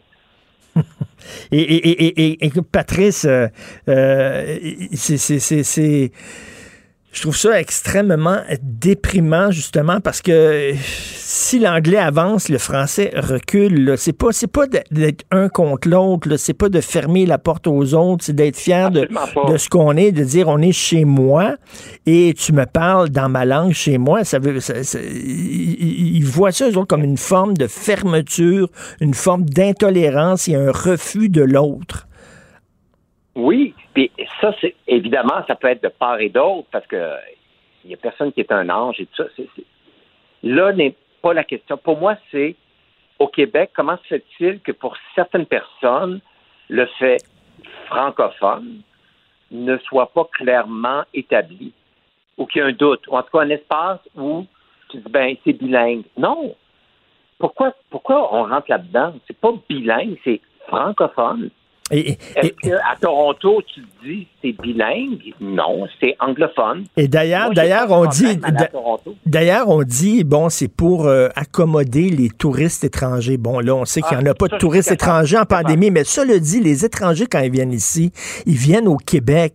Ils veulent pas, euh, euh, ils veulent pas sentir qu'ils sont à Pittsburgh. Ils veulent pas sentir, ils veulent avoir un certain dépaysement. Et moi, je suis convaincu que les, les touristes étrangers, entre autres les Américains, lorsqu'ils viennent à Montréal, ben, ça fait partie du charme de Montréal, c'est le côté français. Sinon, Christy, si on n'a pas ça, qu'est-ce qu'on leur offre de différent qu'ils ne peuvent pas avoir à Milwaukee ou à, ou à Cincinnati?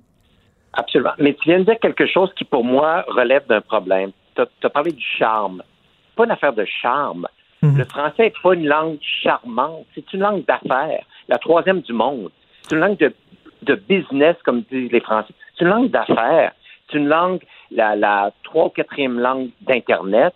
C'est une langue de large diffusion. C'est une langue d'affaires. C'est une langue de, de, de, de culture. C'est une langue de, de, de science. C'est une langue absolument en, qui se situe, qui s'inscrit totalement en 2020.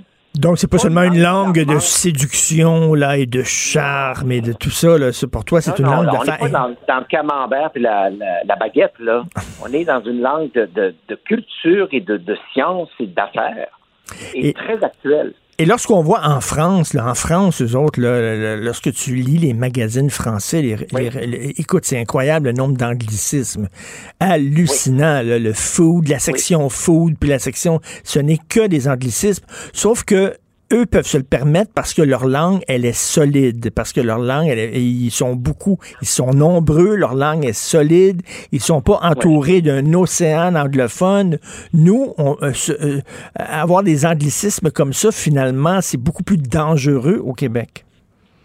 Oui, et je te dirais, à contrario, que pour être allé à Londres deux fois plutôt qu'une, l'effet inverse se produit il y a combien de fuselage et de valet parking et de et de je sais pas combien de, de termes français de terrain et de, et de ménage à ménage à trois et de surveillance et de je sais oui. pas quoi de, de de bureau et de écoute ils sont truffés de de, de d'emprunts aux Français. En Californie, tu as les chez McDonald's, j'ai vu euh, frappé, frappé, et oui. tu as déjà vu, ils sont, ils sont, c'est la même patente.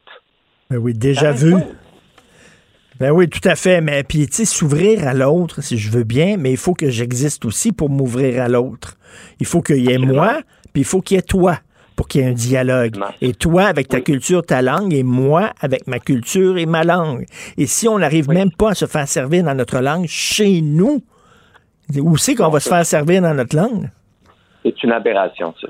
C'est une aberration. Et comme tu dis, c'est vraiment un réflexe des années 70. C'est un réflexe de loser, de perdant, comme tu dis. Et Patrice, j'aimerais rappeler que on a fait un DQVS avec toi, devine qui vient souper, un balado avec Martin Petit et toi. Oui. C'était passionnant. Oui. C'était une discussion super le fun. On a parlé de oui. plein de sujets, d'humour, de censure, de mort, de maladie, d'un paquet d'affaires. Et, euh, oui. et donc, on peut écouter ça ici sur notre, sur notre bibliothèque de balado. Allez voir ça sur le site Internet de Cube. Donc, c'est Patrice Cocro et Martin Petit. C'est une sacrée belle rencontre. Merci, Patrice. Merci. Hey, merci, Richard. C'était formidable. Puis, euh, au plaisir. Merci beaucoup. Alors, metteur en scène, auteur, conférencier, comédien Patrice Cocro. Si c'est vrai qu'on aime autant qu'on déteste, Martineau, c'est sûrement l'animateur le plus aimé au Québec. Vous écoutez Martineau. Cube Radio. Alors, chaque lundi, nous parlons à l'essayiste et journaliste Jérôme Blanchet-Gravel. Jérôme, tu veux nous parler d'un projet de loi, écoute, qui est un peu passé sous le radar. On en parle assez peu, le projet de loi 70. C'est quoi ça? Personne n'en parle. Ben non. Personne, personne. Et alors qu'il y a des conséquences assez importantes et euh, le projet semble faire l'unanimité auprès des, des, quatre partis euh, représentés à l'Assemblée nationale. Donc, le projet de loi 70, c'est le projet de loi qui vise à interdire les thérapies de conversion. Donc, ces thérapies-là, c'est quoi? C'est les thérapies qui visent à changer euh, l'orientation sexuelle d'une personne. Donc, généralement, ce sont, par exemple, des, des, des, gens associés à des groupes religieux qui vont dire euh, bon, t'es es homosexuel, t'aimes pas ça, c'est contraire aux lois de Dieu, donc on va te faire revenir à, à l'hétérosexualité. Donc, le projet de loi, en gros, il vise ce genre de pratique rétrograde. Oui, ben je pense que les gens, il y a un consensus qu'on veut pas ce genre de thérapie-là, là, que ça n'a pas de sens. Effectivement, ça, c'est effectivement c'est consensuel et c'est pas euh, c'est pas problématique. Je pense que c'est ça. Euh, euh, les les, euh, les religieux euh, intégristes ou non n'ont pas à se préoccuper euh, de, de l'orientation sexuelle des gens. Ceci dit, c'est que le on a inclus dans la, dans la définition de thérapie de conversion les thérapies donc, en fait, les traitements psychologiques qui accompagnent des, des enfants et les adolescents qui ne sont pas certains de leur sexe. OK. Euh, donc, euh, et, et, je comprends un peu pourquoi on n'en parle pas beaucoup, Richard, parce que c'est un projet de loi quand même qui est assez technique. Donc, euh, il y a toutes sortes de, de, questions et de termes assez complexes. Là. Donc, mais, mais pour faire simple, c'est que le projet de loi va interdire aux psychologues d'accompagner, c'est ça, des enfants et des ados qui sont pas certains de leur sexe et qui des fois décident euh, d'avoir des traitements euh, aux mmh. hormones ou des traitements médicaux pour changer leur sexe. Parfois, certains vont même euh, vouloir une opération chirurgicale de changement de sexe avant leur majorité. Là. donc, toute la question qu'on se pose, c'est de savoir est-ce que les enfants et les ados ont finalement le jugement requis pour décider euh, qu'ils veulent euh, qu'ils veulent changer de sexe. Est-ce qu'on peut interdire aux psychologues de seulement se pencher avec eux puis de leur dire est-ce que vous êtes vraiment certain de ce que vous allez faire là? Mettons, là, je sais pas, là, j'ai, un adolescent, mettons, là, qui dit euh, je veux changer de sexe. Si ce projet de loi là est adopté, je ne pourrais pas lui dire ben écoute, peut-être on devrait tu devrais aller voir un psychologue pour s'assurer que tu fais la bonne chose parce que quand même c'est une opération importante. tu peux pas vraiment revenir en arrière si oui, eh ben, c'est très compliqué. Donc, euh, on va aller voir un psychologue. Je pourrais pas dire ça parce que c'est comme si je voudrais euh, aller contre son jugement à lui et lui imposer une façon de faire. C'est ça? Si tu résumes, oui, c'est ça. Donc, ce serait, ce serait vu comme une thérapie de conversion. Ben oui. Euh, donc, c'est ça le problème, c'est qu'on a inclus le, le, non seulement on peut pas faire changer l'orientation sexuelle d'une personne, si on est d'accord là-dessus, mais on ne peut pas euh, comme forcer une personne, entre guillemets, euh, à revenir à son sexe dit assigné à la naissance.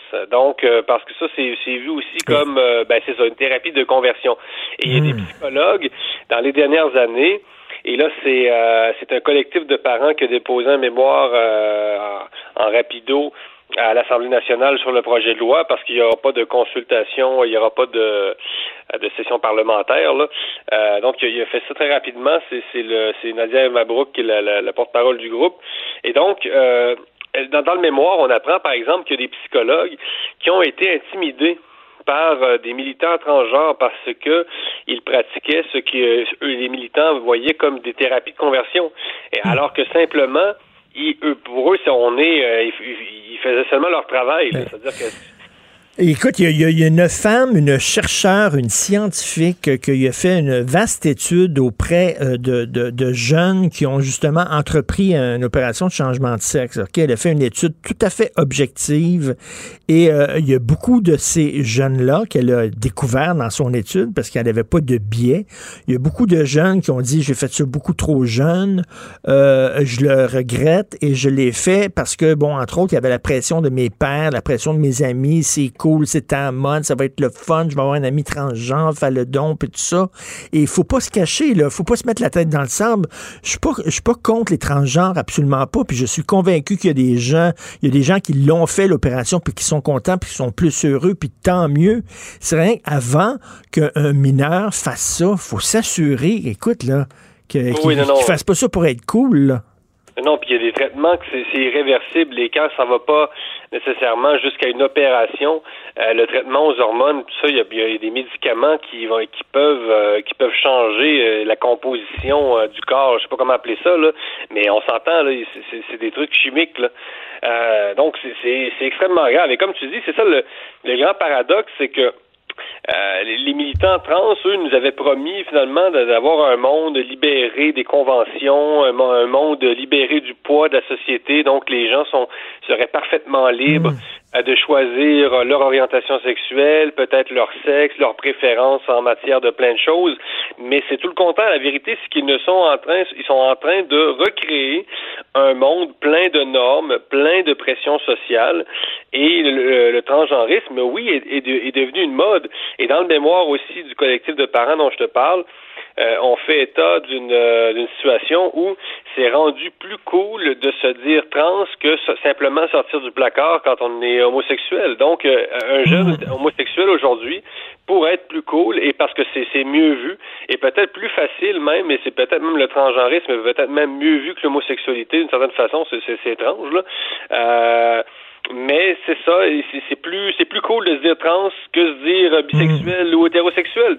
déjà hétérosexuel, ça fait vieux jeu. T'as de l'air conservateur, c'est binaire, euh, tu sais, c'est on, est là. Donc le, monde. il y a même il y a même des gays aussi qui se posent la question sur le phénomène transgenre. Moi, j'ai parlé à des, amis, des amis gays qui disent, tu sais, mettons, je sais pas, un garçon dit, ah, je suis attiré par les garçons, donc je dois être une femme. Donc, ben finalement, c'est de, consolider euh, le pattern hétérosexuel. Et il y a beaucoup de gays qui disent, ben là, c'est pas parce que tu es attiré par les gars que tu es nécessairement une femme. Moi, je suis attiré par les gars, puis j'ai resté gars. Non, non, il y a plein de stéréotypes en plus dans, l'univers euh, trans. C'est ça, c'est aussi ce que, ce que déplorent ceux qui les, des observateurs, c'est-à-dire que euh, les gens qui vont changer de sexe, certains là vont adopter tous les, les clichés associés à l'autre sexe. Donc, euh, par exemple, t'étais étais un homme, tu deviens une femme, et là tu vas apporter des des, des vêtements qui sont, tu sais, la féminité la plus la plus cliché. Là. donc ça fait pas nécessairement déconstruire non plus mm. les normes, encore une fois. Et tu as vu récemment, récemment, c'est la semaine passée, il y a une mère euh, en Colombie-Britannique qui a qui, a eu gain de cause auprès de la cour, euh, une cour importante euh, de justice en Colombie-Britannique, parce que son, son adolescente de 17 ans allait subir une opération d'ablation des deux seins. Et finalement, le juge a tranché, a dit non, finalement, euh, euh, l'adolescente en question n'a probablement pas le, jugement requis là, pour euh, subir cette opération-là. Irréversible, encore une fois, ben couper les deux seins. il faut être vraiment, il faut être sûr de ce qu'on fait. Là. Et, les études le montrent. Les études le montrent, et c'est ça aussi que le collectif le soulève, c'est qu'il y a de plus en plus de gens qui vont regretter une opération de, changement de sexe. Oui, c'est pas c'est pas être anti-transgenre de dire ça. C'est rien qu'il faut protéger les jeunes aussi. Et écoute, ça me fait penser, ça aussi, c'est un autre sujet très délicat, mais tu sais, une, jeune, une jeune femme qui, qui tombe enceinte, euh, bon, euh, elle peut avoir accès à des gens qui disent on va t'aider, on va trouver un endroit, tu peux te faire avorter, tout ça, mais pourquoi elle ne pourrait pas discuter aussi avec euh, l'autre côté, des gens qui disent ben écoute, moi j'ai eu un enfant jeune, puis je je le regrette pas, puis finalement je, ou je l'ai donné en adoption, puis tout ça, c'est comme s'il y a rien qu'un côté que tu peux faire mm-hmm. entendre, et si jamais elle consulte des gens de l'autre côté, ben là, c'est mauvais. Là, c'est méchant. Là, on veut y faire changer d'idée. mais non, c'est clair. Puis, tu vois à quel point il y a d'idéologie là-dedans.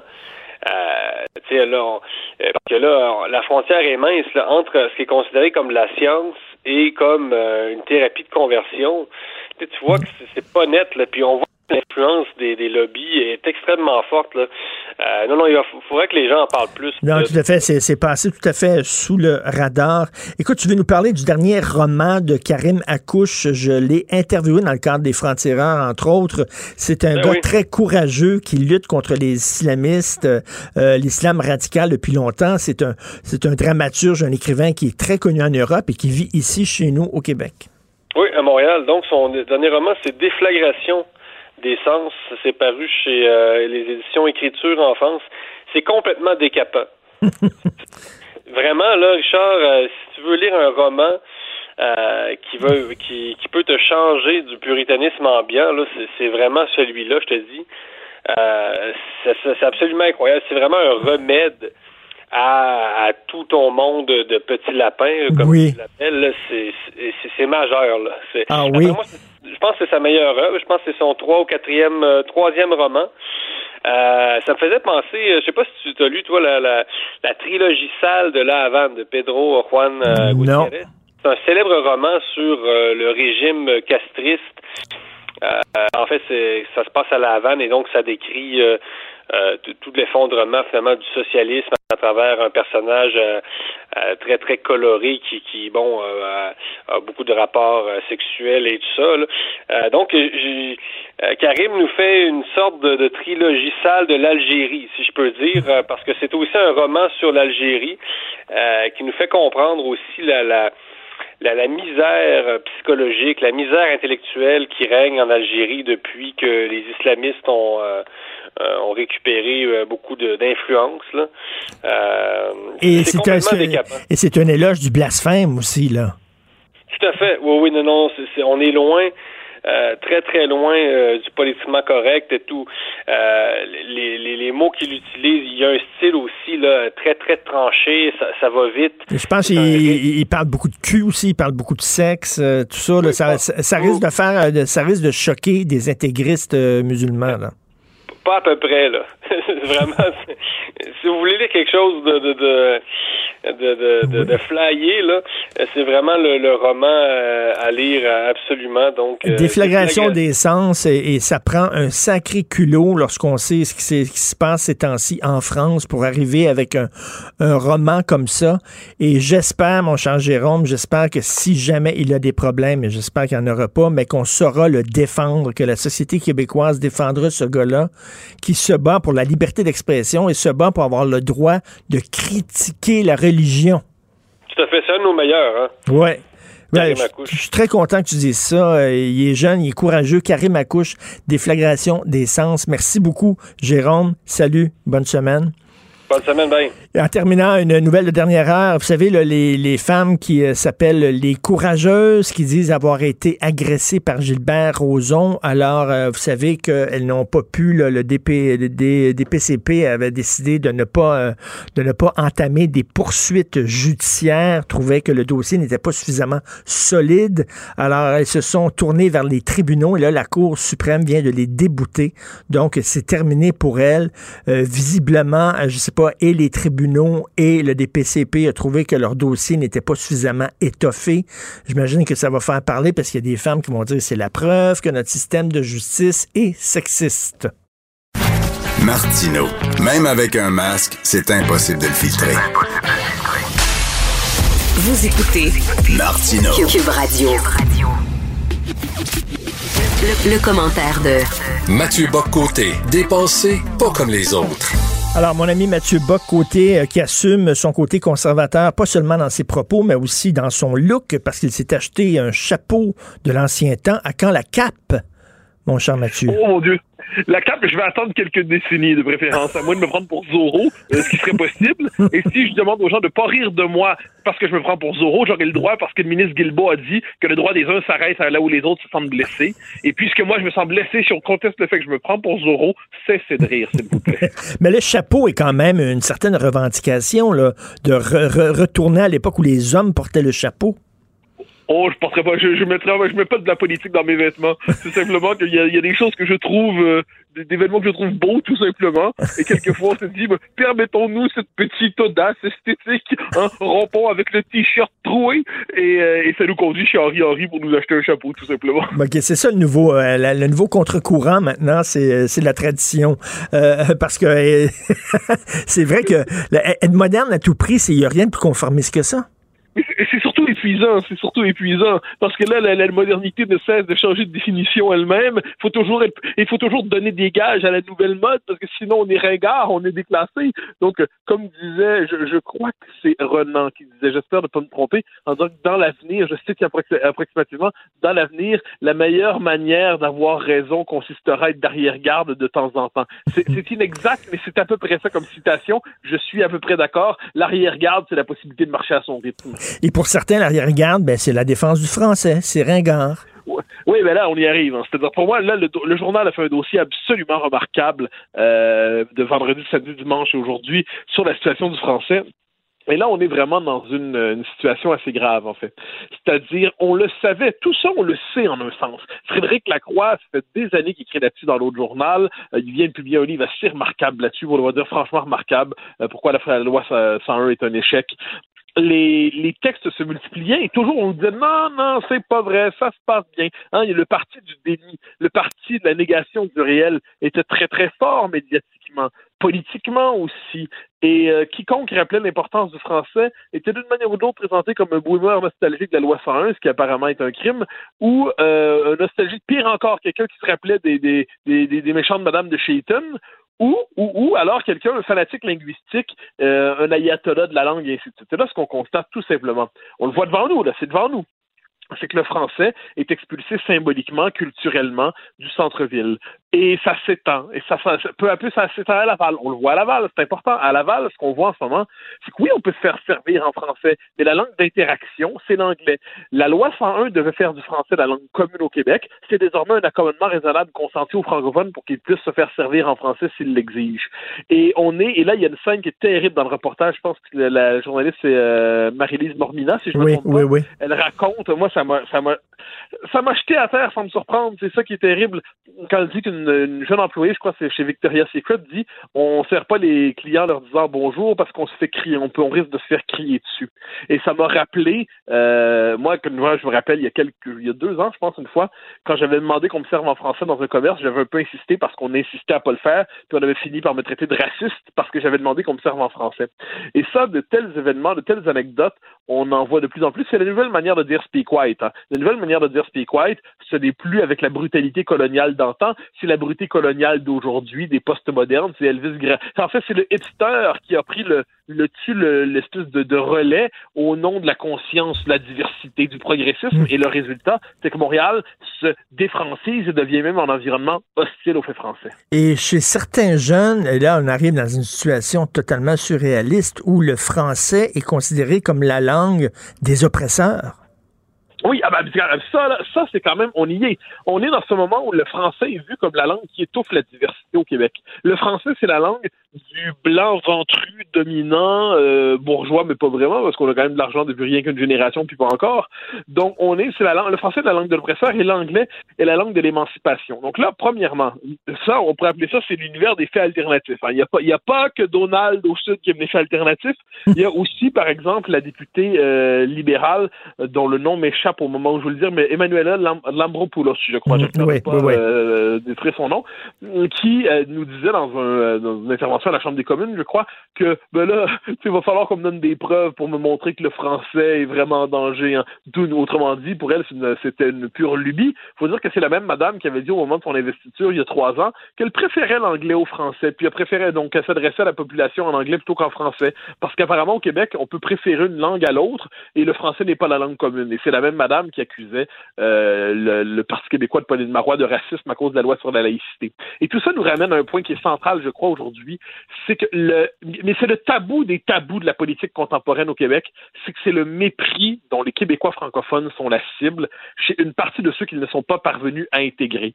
Euh, et de ce point de vue, l'anglais est vu comme la langue de l'émancipation pour se délivrer de la grosse, méchante majorité blanche française. Et bien, devant cela, il est temps que nous, on se fasse, j'aime l'image, mais j'y reviens, il est temps qu'on décide de miser sur la colonne vertébrale, parce que sinon, sinon, c'est le Nouveau-Brunswick demain. Mais, mais, mais les gens qui nous méprisent ne sont pas les mêmes. Dans les années 70, ceux qui méprisaient les francophones étaient l'establishment, le patronat qui était anglophone. Ils considéraient, nous, comme des, des petits porteurs d'eau incultes. Et là, les gens qui nous méprisent, ben, c'est la gauche radicale, la petite gang là, qui se promène euh, devant McGill, Black Lives Matter, qui se promène avec des pancartes en anglais seulement, parce que justement... Absolument. Ben moi, pour moi, je les appelle les nouveaux rhodésiens. Hein? Et bien, alors là, là, je les invite à aller regarder dans un dictionnaire, ou peut-être même sur Google s'ils sont paresseux, pour voir ce que ça veut dire un rhodésien dans le vocabulaire politique québécois. Ça pourrait les intéresser. Alors, euh, non, on est devant les nouveaux rhodésiens, mais les rhodésiens parlent le progressisme. Hein? Les, les, nouveaux rhodésiens écrivent dans la version anglaise de Ricochet, en quelque sorte. Et, euh, et ce qu'on est devant, devant une population qui, euh, pas une population, en fait, devant des, des individus, des, mais qui sont quand même pas purement marginalisés, pas, il suffit de se promener sur des réseaux sociaux pour le constater, qui ont aucune conscience de la situation historique du, euh, Québec, qui ne sont, tu le, le, le, fait français au Québec pour eux, c'est secondaire. La, situation de référence, c'est l'empire anglo-américain leur débat, c'est les débats de l'Empire anglo-américain. Euh, et euh, par exemple, on l'a vu dans autour de Black Lives Matter cet été. On a voulu imposer de manière très plaquée un contexte américain sur la situation québécoise, comme si les deux sociétés n'étaient pas la même. Quand j'entendais hier soir, tout le monde en parle, un humoriste que j'aime beaucoup par ailleurs, Adib El-Khalidé, qui nous dit qu'il euh, y a quelques décennies, dans notre société, les Noirs et les Blancs ne pouvaient pas aller aux mêmes toilettes. Ben, un instant, là, on parle du Mississippi, on parle pas du ben Québec. oui, là. ben voyons donc. Non, mais le, le Mississippi, c'est pas le Québec. C'est Mississippi Burning, c'est pas Saint-Hyacinthe Burning. OK? là, là, on est, on est, il y a quelque chose, l'ordre de Jacques Cartier, c'était pas le Klux Klan, hein? Puis Maurice Duplessis, ben, c'était, c'était pas l'équivalent, juste pour qu'on trouve l'exemple qu'on veut au sud des États-Unis, c'est pas George Wallace. À un moment donné, il faut revenir sur Terre. Notre histoire histoire n'est pas celle des États-Unis. Et quand j'entends de, de jeunes personnes intelligentes comme c'est le cas de, de, de, de ce, cet humoriste, nous dire ça, je me dis, mais la déculturation est grave. La déculturation est grave parce qu'en gros, on n'a plus nos propres réalités, notre propre histoire, notre propre sociologie pour nommer notre réalité. Et moi, là, je détache ça de, de l'humoriste d'hier qui me semble de bonne foi, mais qui était engoncé dans une forme d'ignorance historique, et je ramène ça sur ce qu'on a vu depuis le mois de juin, mais un peu avant. Les, mouvements qui aujourd'hui cherchent à angliciser le Québec euh, au nom de la, diversité de l'émancipation, pour moi, ce sont les mouvements colonialistes. Ce sont les mouvements de colonisateurs sur le plan idéologique. Ce sont des colonisateurs américains qui cherchent à faire tomber l'État-nation euh, québécois, le Québec français, qui veulent l'humilier, qui considèrent qu'on est de trop, hein, les Québécois sont de trop chez eux. Eh bien, devant ce mouvement colonisateur, il est nécessaire de répondre maître chez nous, comme en 1962, et reprendre ce combat fondamental pour le Québec français. Et Mathieu, comme tu le sais, moi, pendant trois ans, j'ai été animateur à Choix FM, donc la radio de Québec. Et là-bas, euh, les animateurs étaient très axés sur la bonne santé économique. Ce qui était important, c'était l'économie, l'économie, puis la protection de la langue, c'était un peu ringard euh, chez, certaines personnes à Québec. Et je leur disais, c'est drôle parce que vous vous dites de droite, hein, moi, je trouve que vous êtes des marxistes. Parce que Marx ramenait tout à l'économie. Et c'est exactement ce que vous faites. Vous ramenez tout à l'économie. Ça me fait penser à Raymond Bachand qui disait la, la, seule chose importante, c'est d'être heureux. Donc, mais c'est pas vrai qu'il y a seulement la bonne santé économique, il y a la bonne santé culturelle aussi.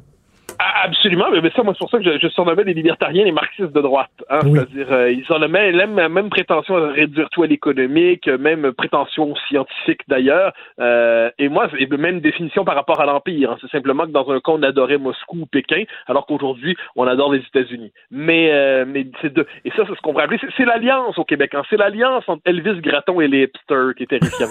C'est-à-dire, euh, cette, cette alliance-là, entre le colonisé de droite et le colonisé de gauche, qui, euh, se donnent la main pour vomir ensemble sur ce qui s'imagine être le, Québec euh, péquisto-caquiste nationaliste pas propre. On est devant cette espèce de, mépris qui s'affirme, qui s'affiche et qui est décomplexé. Qui est décomplexé. D'ailleurs, le nom qu'on lui donne, disons, les Kebs les Kebs.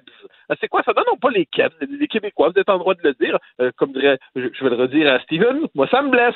Moi, ça me blesse. Faut arrêter si ça me blesse. C'est la nouvelle doctrine de la liberté d'expression. Mais non, je, je, par ailleurs, sur l'économie, j'ajouterais une chose. C'est que les plus grands constructeurs de l'économie du Québec moderne, ça s'appelle sur le plan politique Jacques Parizeau, Bernard Landry, ceux qui ont fait le Québec King, ceux qui ont fait les grandes sociétés de développement. Est-ce qu'on pense que ces gens-là n'avaient pas le souci de l'économie? Il n'y a pas de contradiction entre la langue et l'économie au Québec. J'oserais même dire que si on est dans une dynamique d'anglicisation, mais le prix à payer, ça va être la marginalisation économique des francophones. À un moment donné, il faut être sérieux. Je veux dire, puis par ailleurs, parler français n'est pas un handicap économique. Il s'agit simplement de miser sur notre différence collective en Amérique du Nord à partir des années 60, ça nous a permis de nous tirer vers le haut, ça nous a permis de nous émanciper. Eh bien, moi, je me le rappeler, le jour où le Québec va parler, on pense qu'on va être New York. Ben non, on va être Pittsburgh. Hein? Mm, on va être une espèce de, on va être Cincinnati. On va être, autrement dit, on va être une, ville américaine parmi d'autres sans intérêt avec un vieux fond folklorique. Et ça, c'est pas un beau destin pour les Québécois. On va être Milwaukee pour te dire. Oui, Milwaukee, justement, de M de Montréal à Milwaukee. Ah, le beau destin quand même. C'est merveilleux savoir qu'on s'en va vers ça. Alors non, devant cela, il faut tenir, tenir, tenir, ne pas céder. On va finir par gagner. Et les, les, touristes américains, quand ils viennent ici, ils aiment ça, vivre l'expérience euh, française. Sinon, ils iraient, ils ah iraient dans leur ville à eux autres, là. Évidemment, mais ça, ça, c'est le point de vue de celui qui pense toujours qu'il est trop chez lui. C'est quand même fascinant, ça. Puis on, on, arrive à ce moment très particulier, moi je le vois à Montréal, on le voit tous, où des Québécois s'interpellent entre eux en anglais, parce qu'ils ont le, comme le premier réflexe que la langue d'interpellation, c'est l'anglais. La langue commune, c'est l'anglais. Donc là, c'est même entre nous, désormais, on se traite comme des touristes. Non, mais c'est génial. Non, mais c'est exceptionnel. Alors, donc, il y a quelque chose d'étonnant quelquefois où là, l'un parle en anglais, l'autre répond en anglais, les deux constatent qu'ils ont à peu près un accent, là, ils se regardent, hein, ils se désirent un peu du regard, et ils finissent par savoir qu'ils peuvent se parler français entre eux sans que ça soit gênant. Oh, formidable. formidable. On est sur le chemin de l'émancipation. Mathieu Bocoté, essayiste, chroniqueur et dandy. Alors, la oui, bon, rien. Porteur de chapeau de temps en temps, c'est tout. La cape sent bien. Tu vas ressembler à Aristide Bruvin, je te le dis, là, bientôt.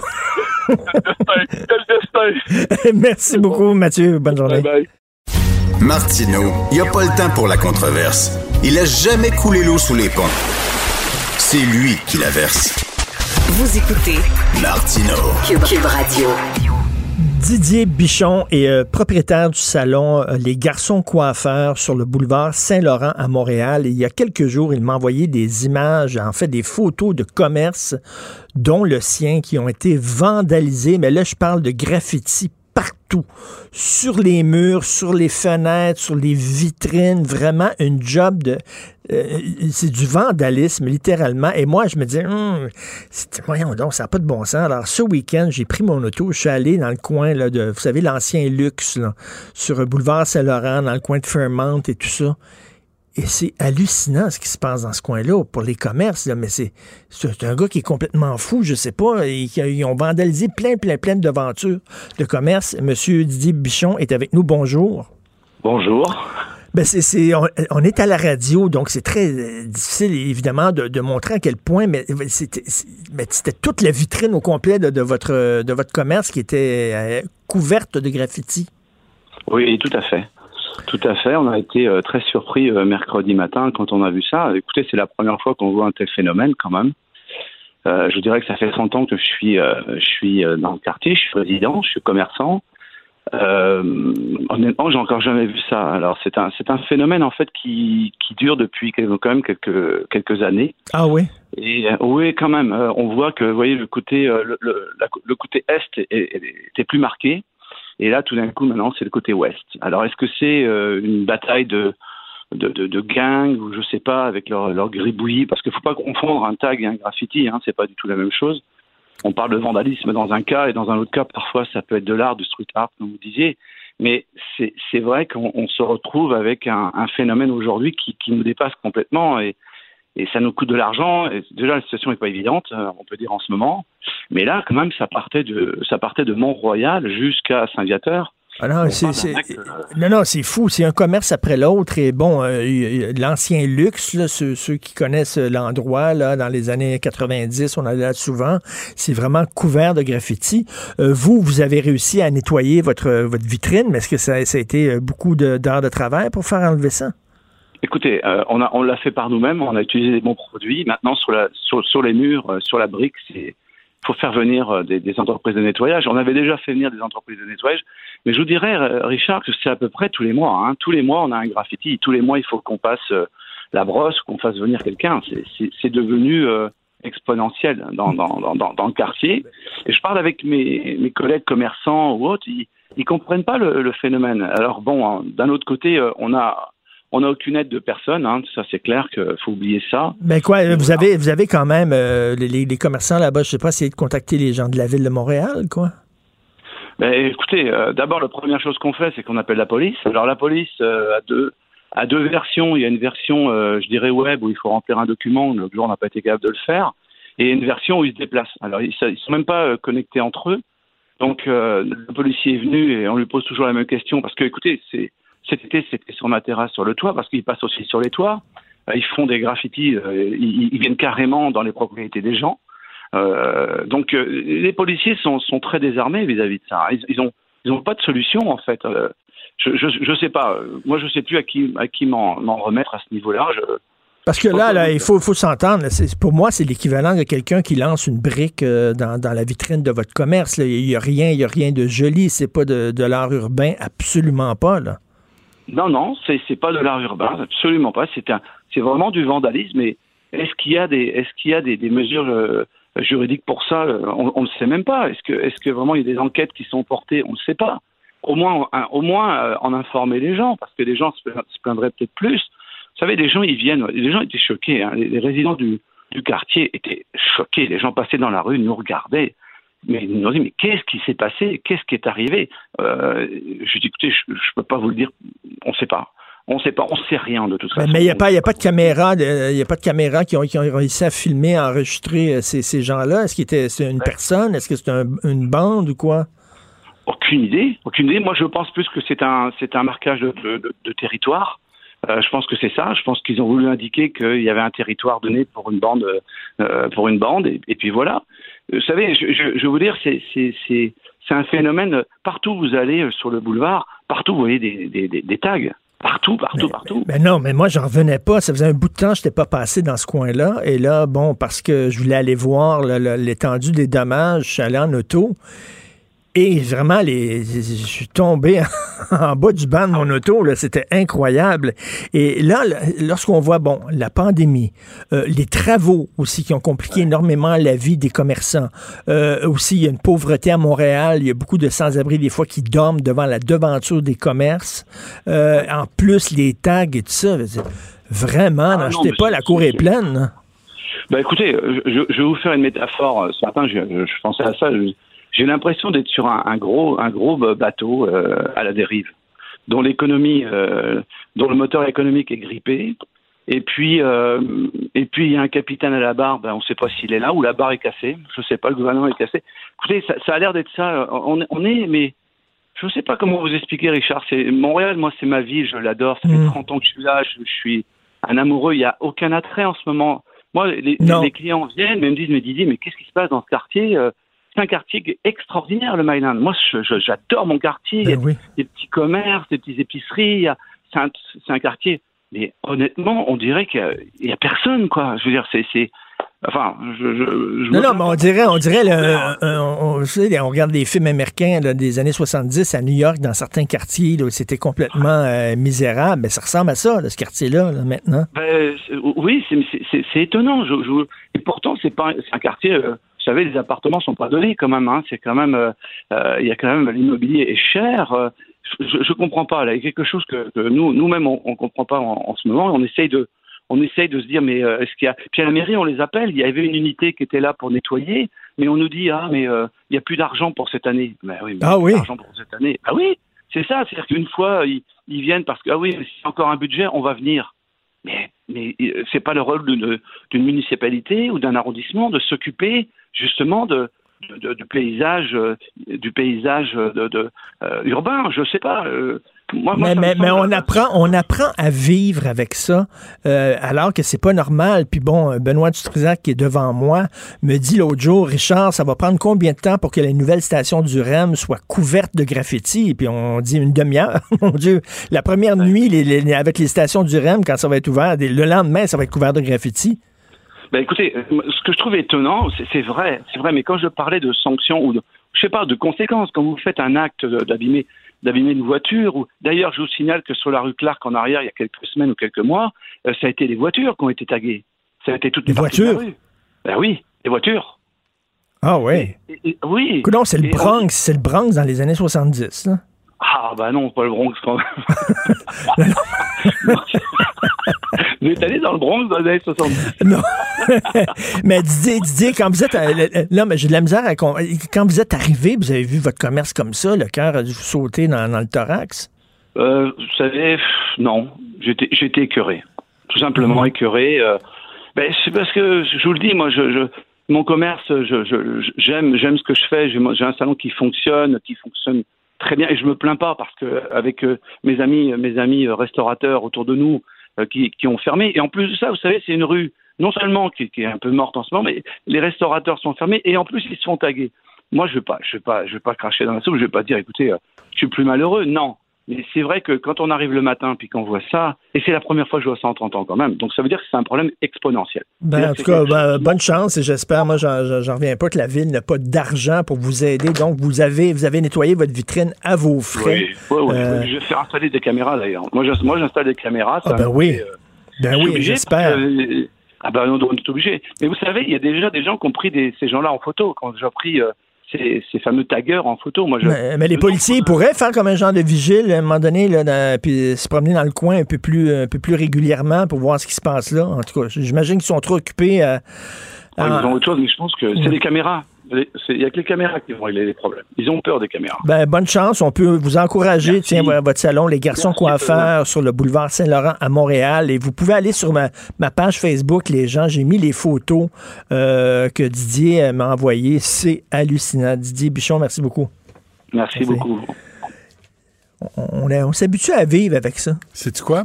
J'avais fait à un moment donné une entrevue là-dessus il y a 7-8 ans et les- le propriétaire m'avait informé, puis je pense que c'est encore pareil, quand il est pogne, là, c'est 100 pièces d'amende et une lettre d'excuse.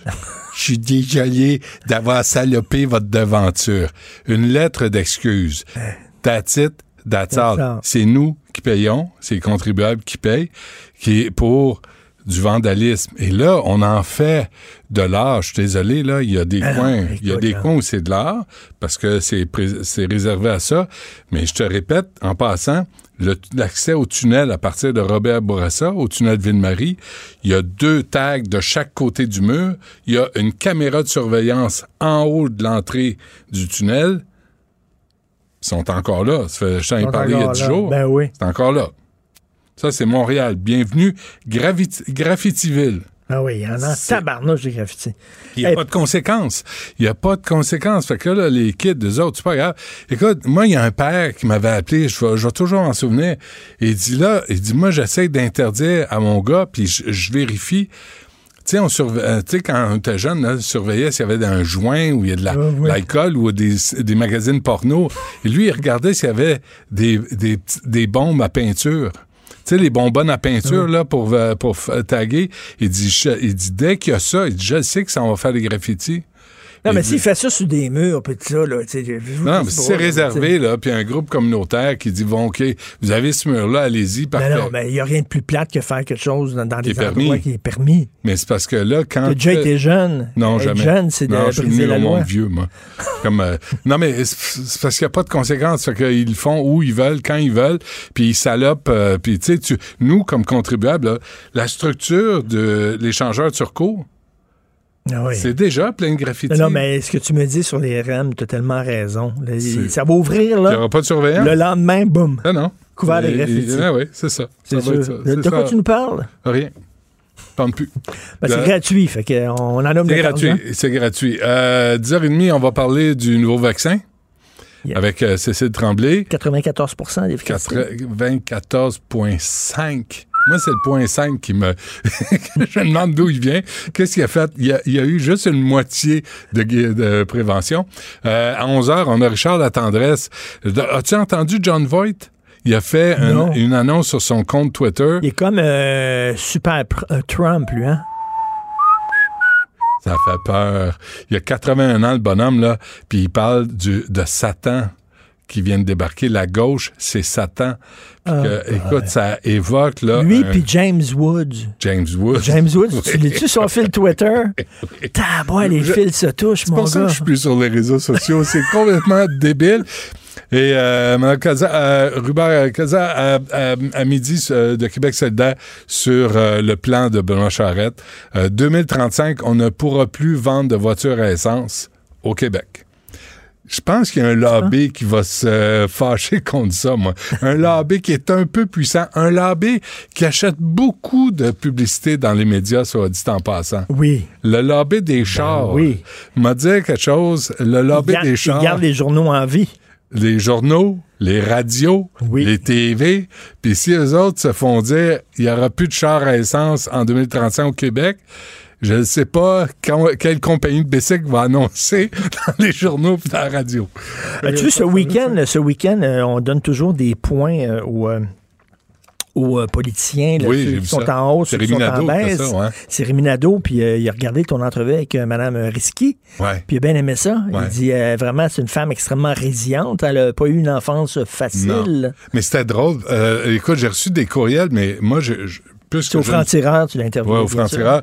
Mais, euh, mais euh, c'est parce que moi, j'avais pas prévu. Mais, tu sais, j'ai commencé en lui disant, euh, t'as voulu être, on s'est tutoyé parce que moi, je la connais depuis qu'elle était prof en- de fiscalité à l'Université de Sherbrooke. OK. Que je l'ai, je l'ai invitée en ondes, puis elle m'a déjà dit, à partir de ce moment-là, elle a eu, droit aux médias. Puis, fait que ça, c'est, euh, puis elle est brillante, puis elle est drôle, elle est brillante.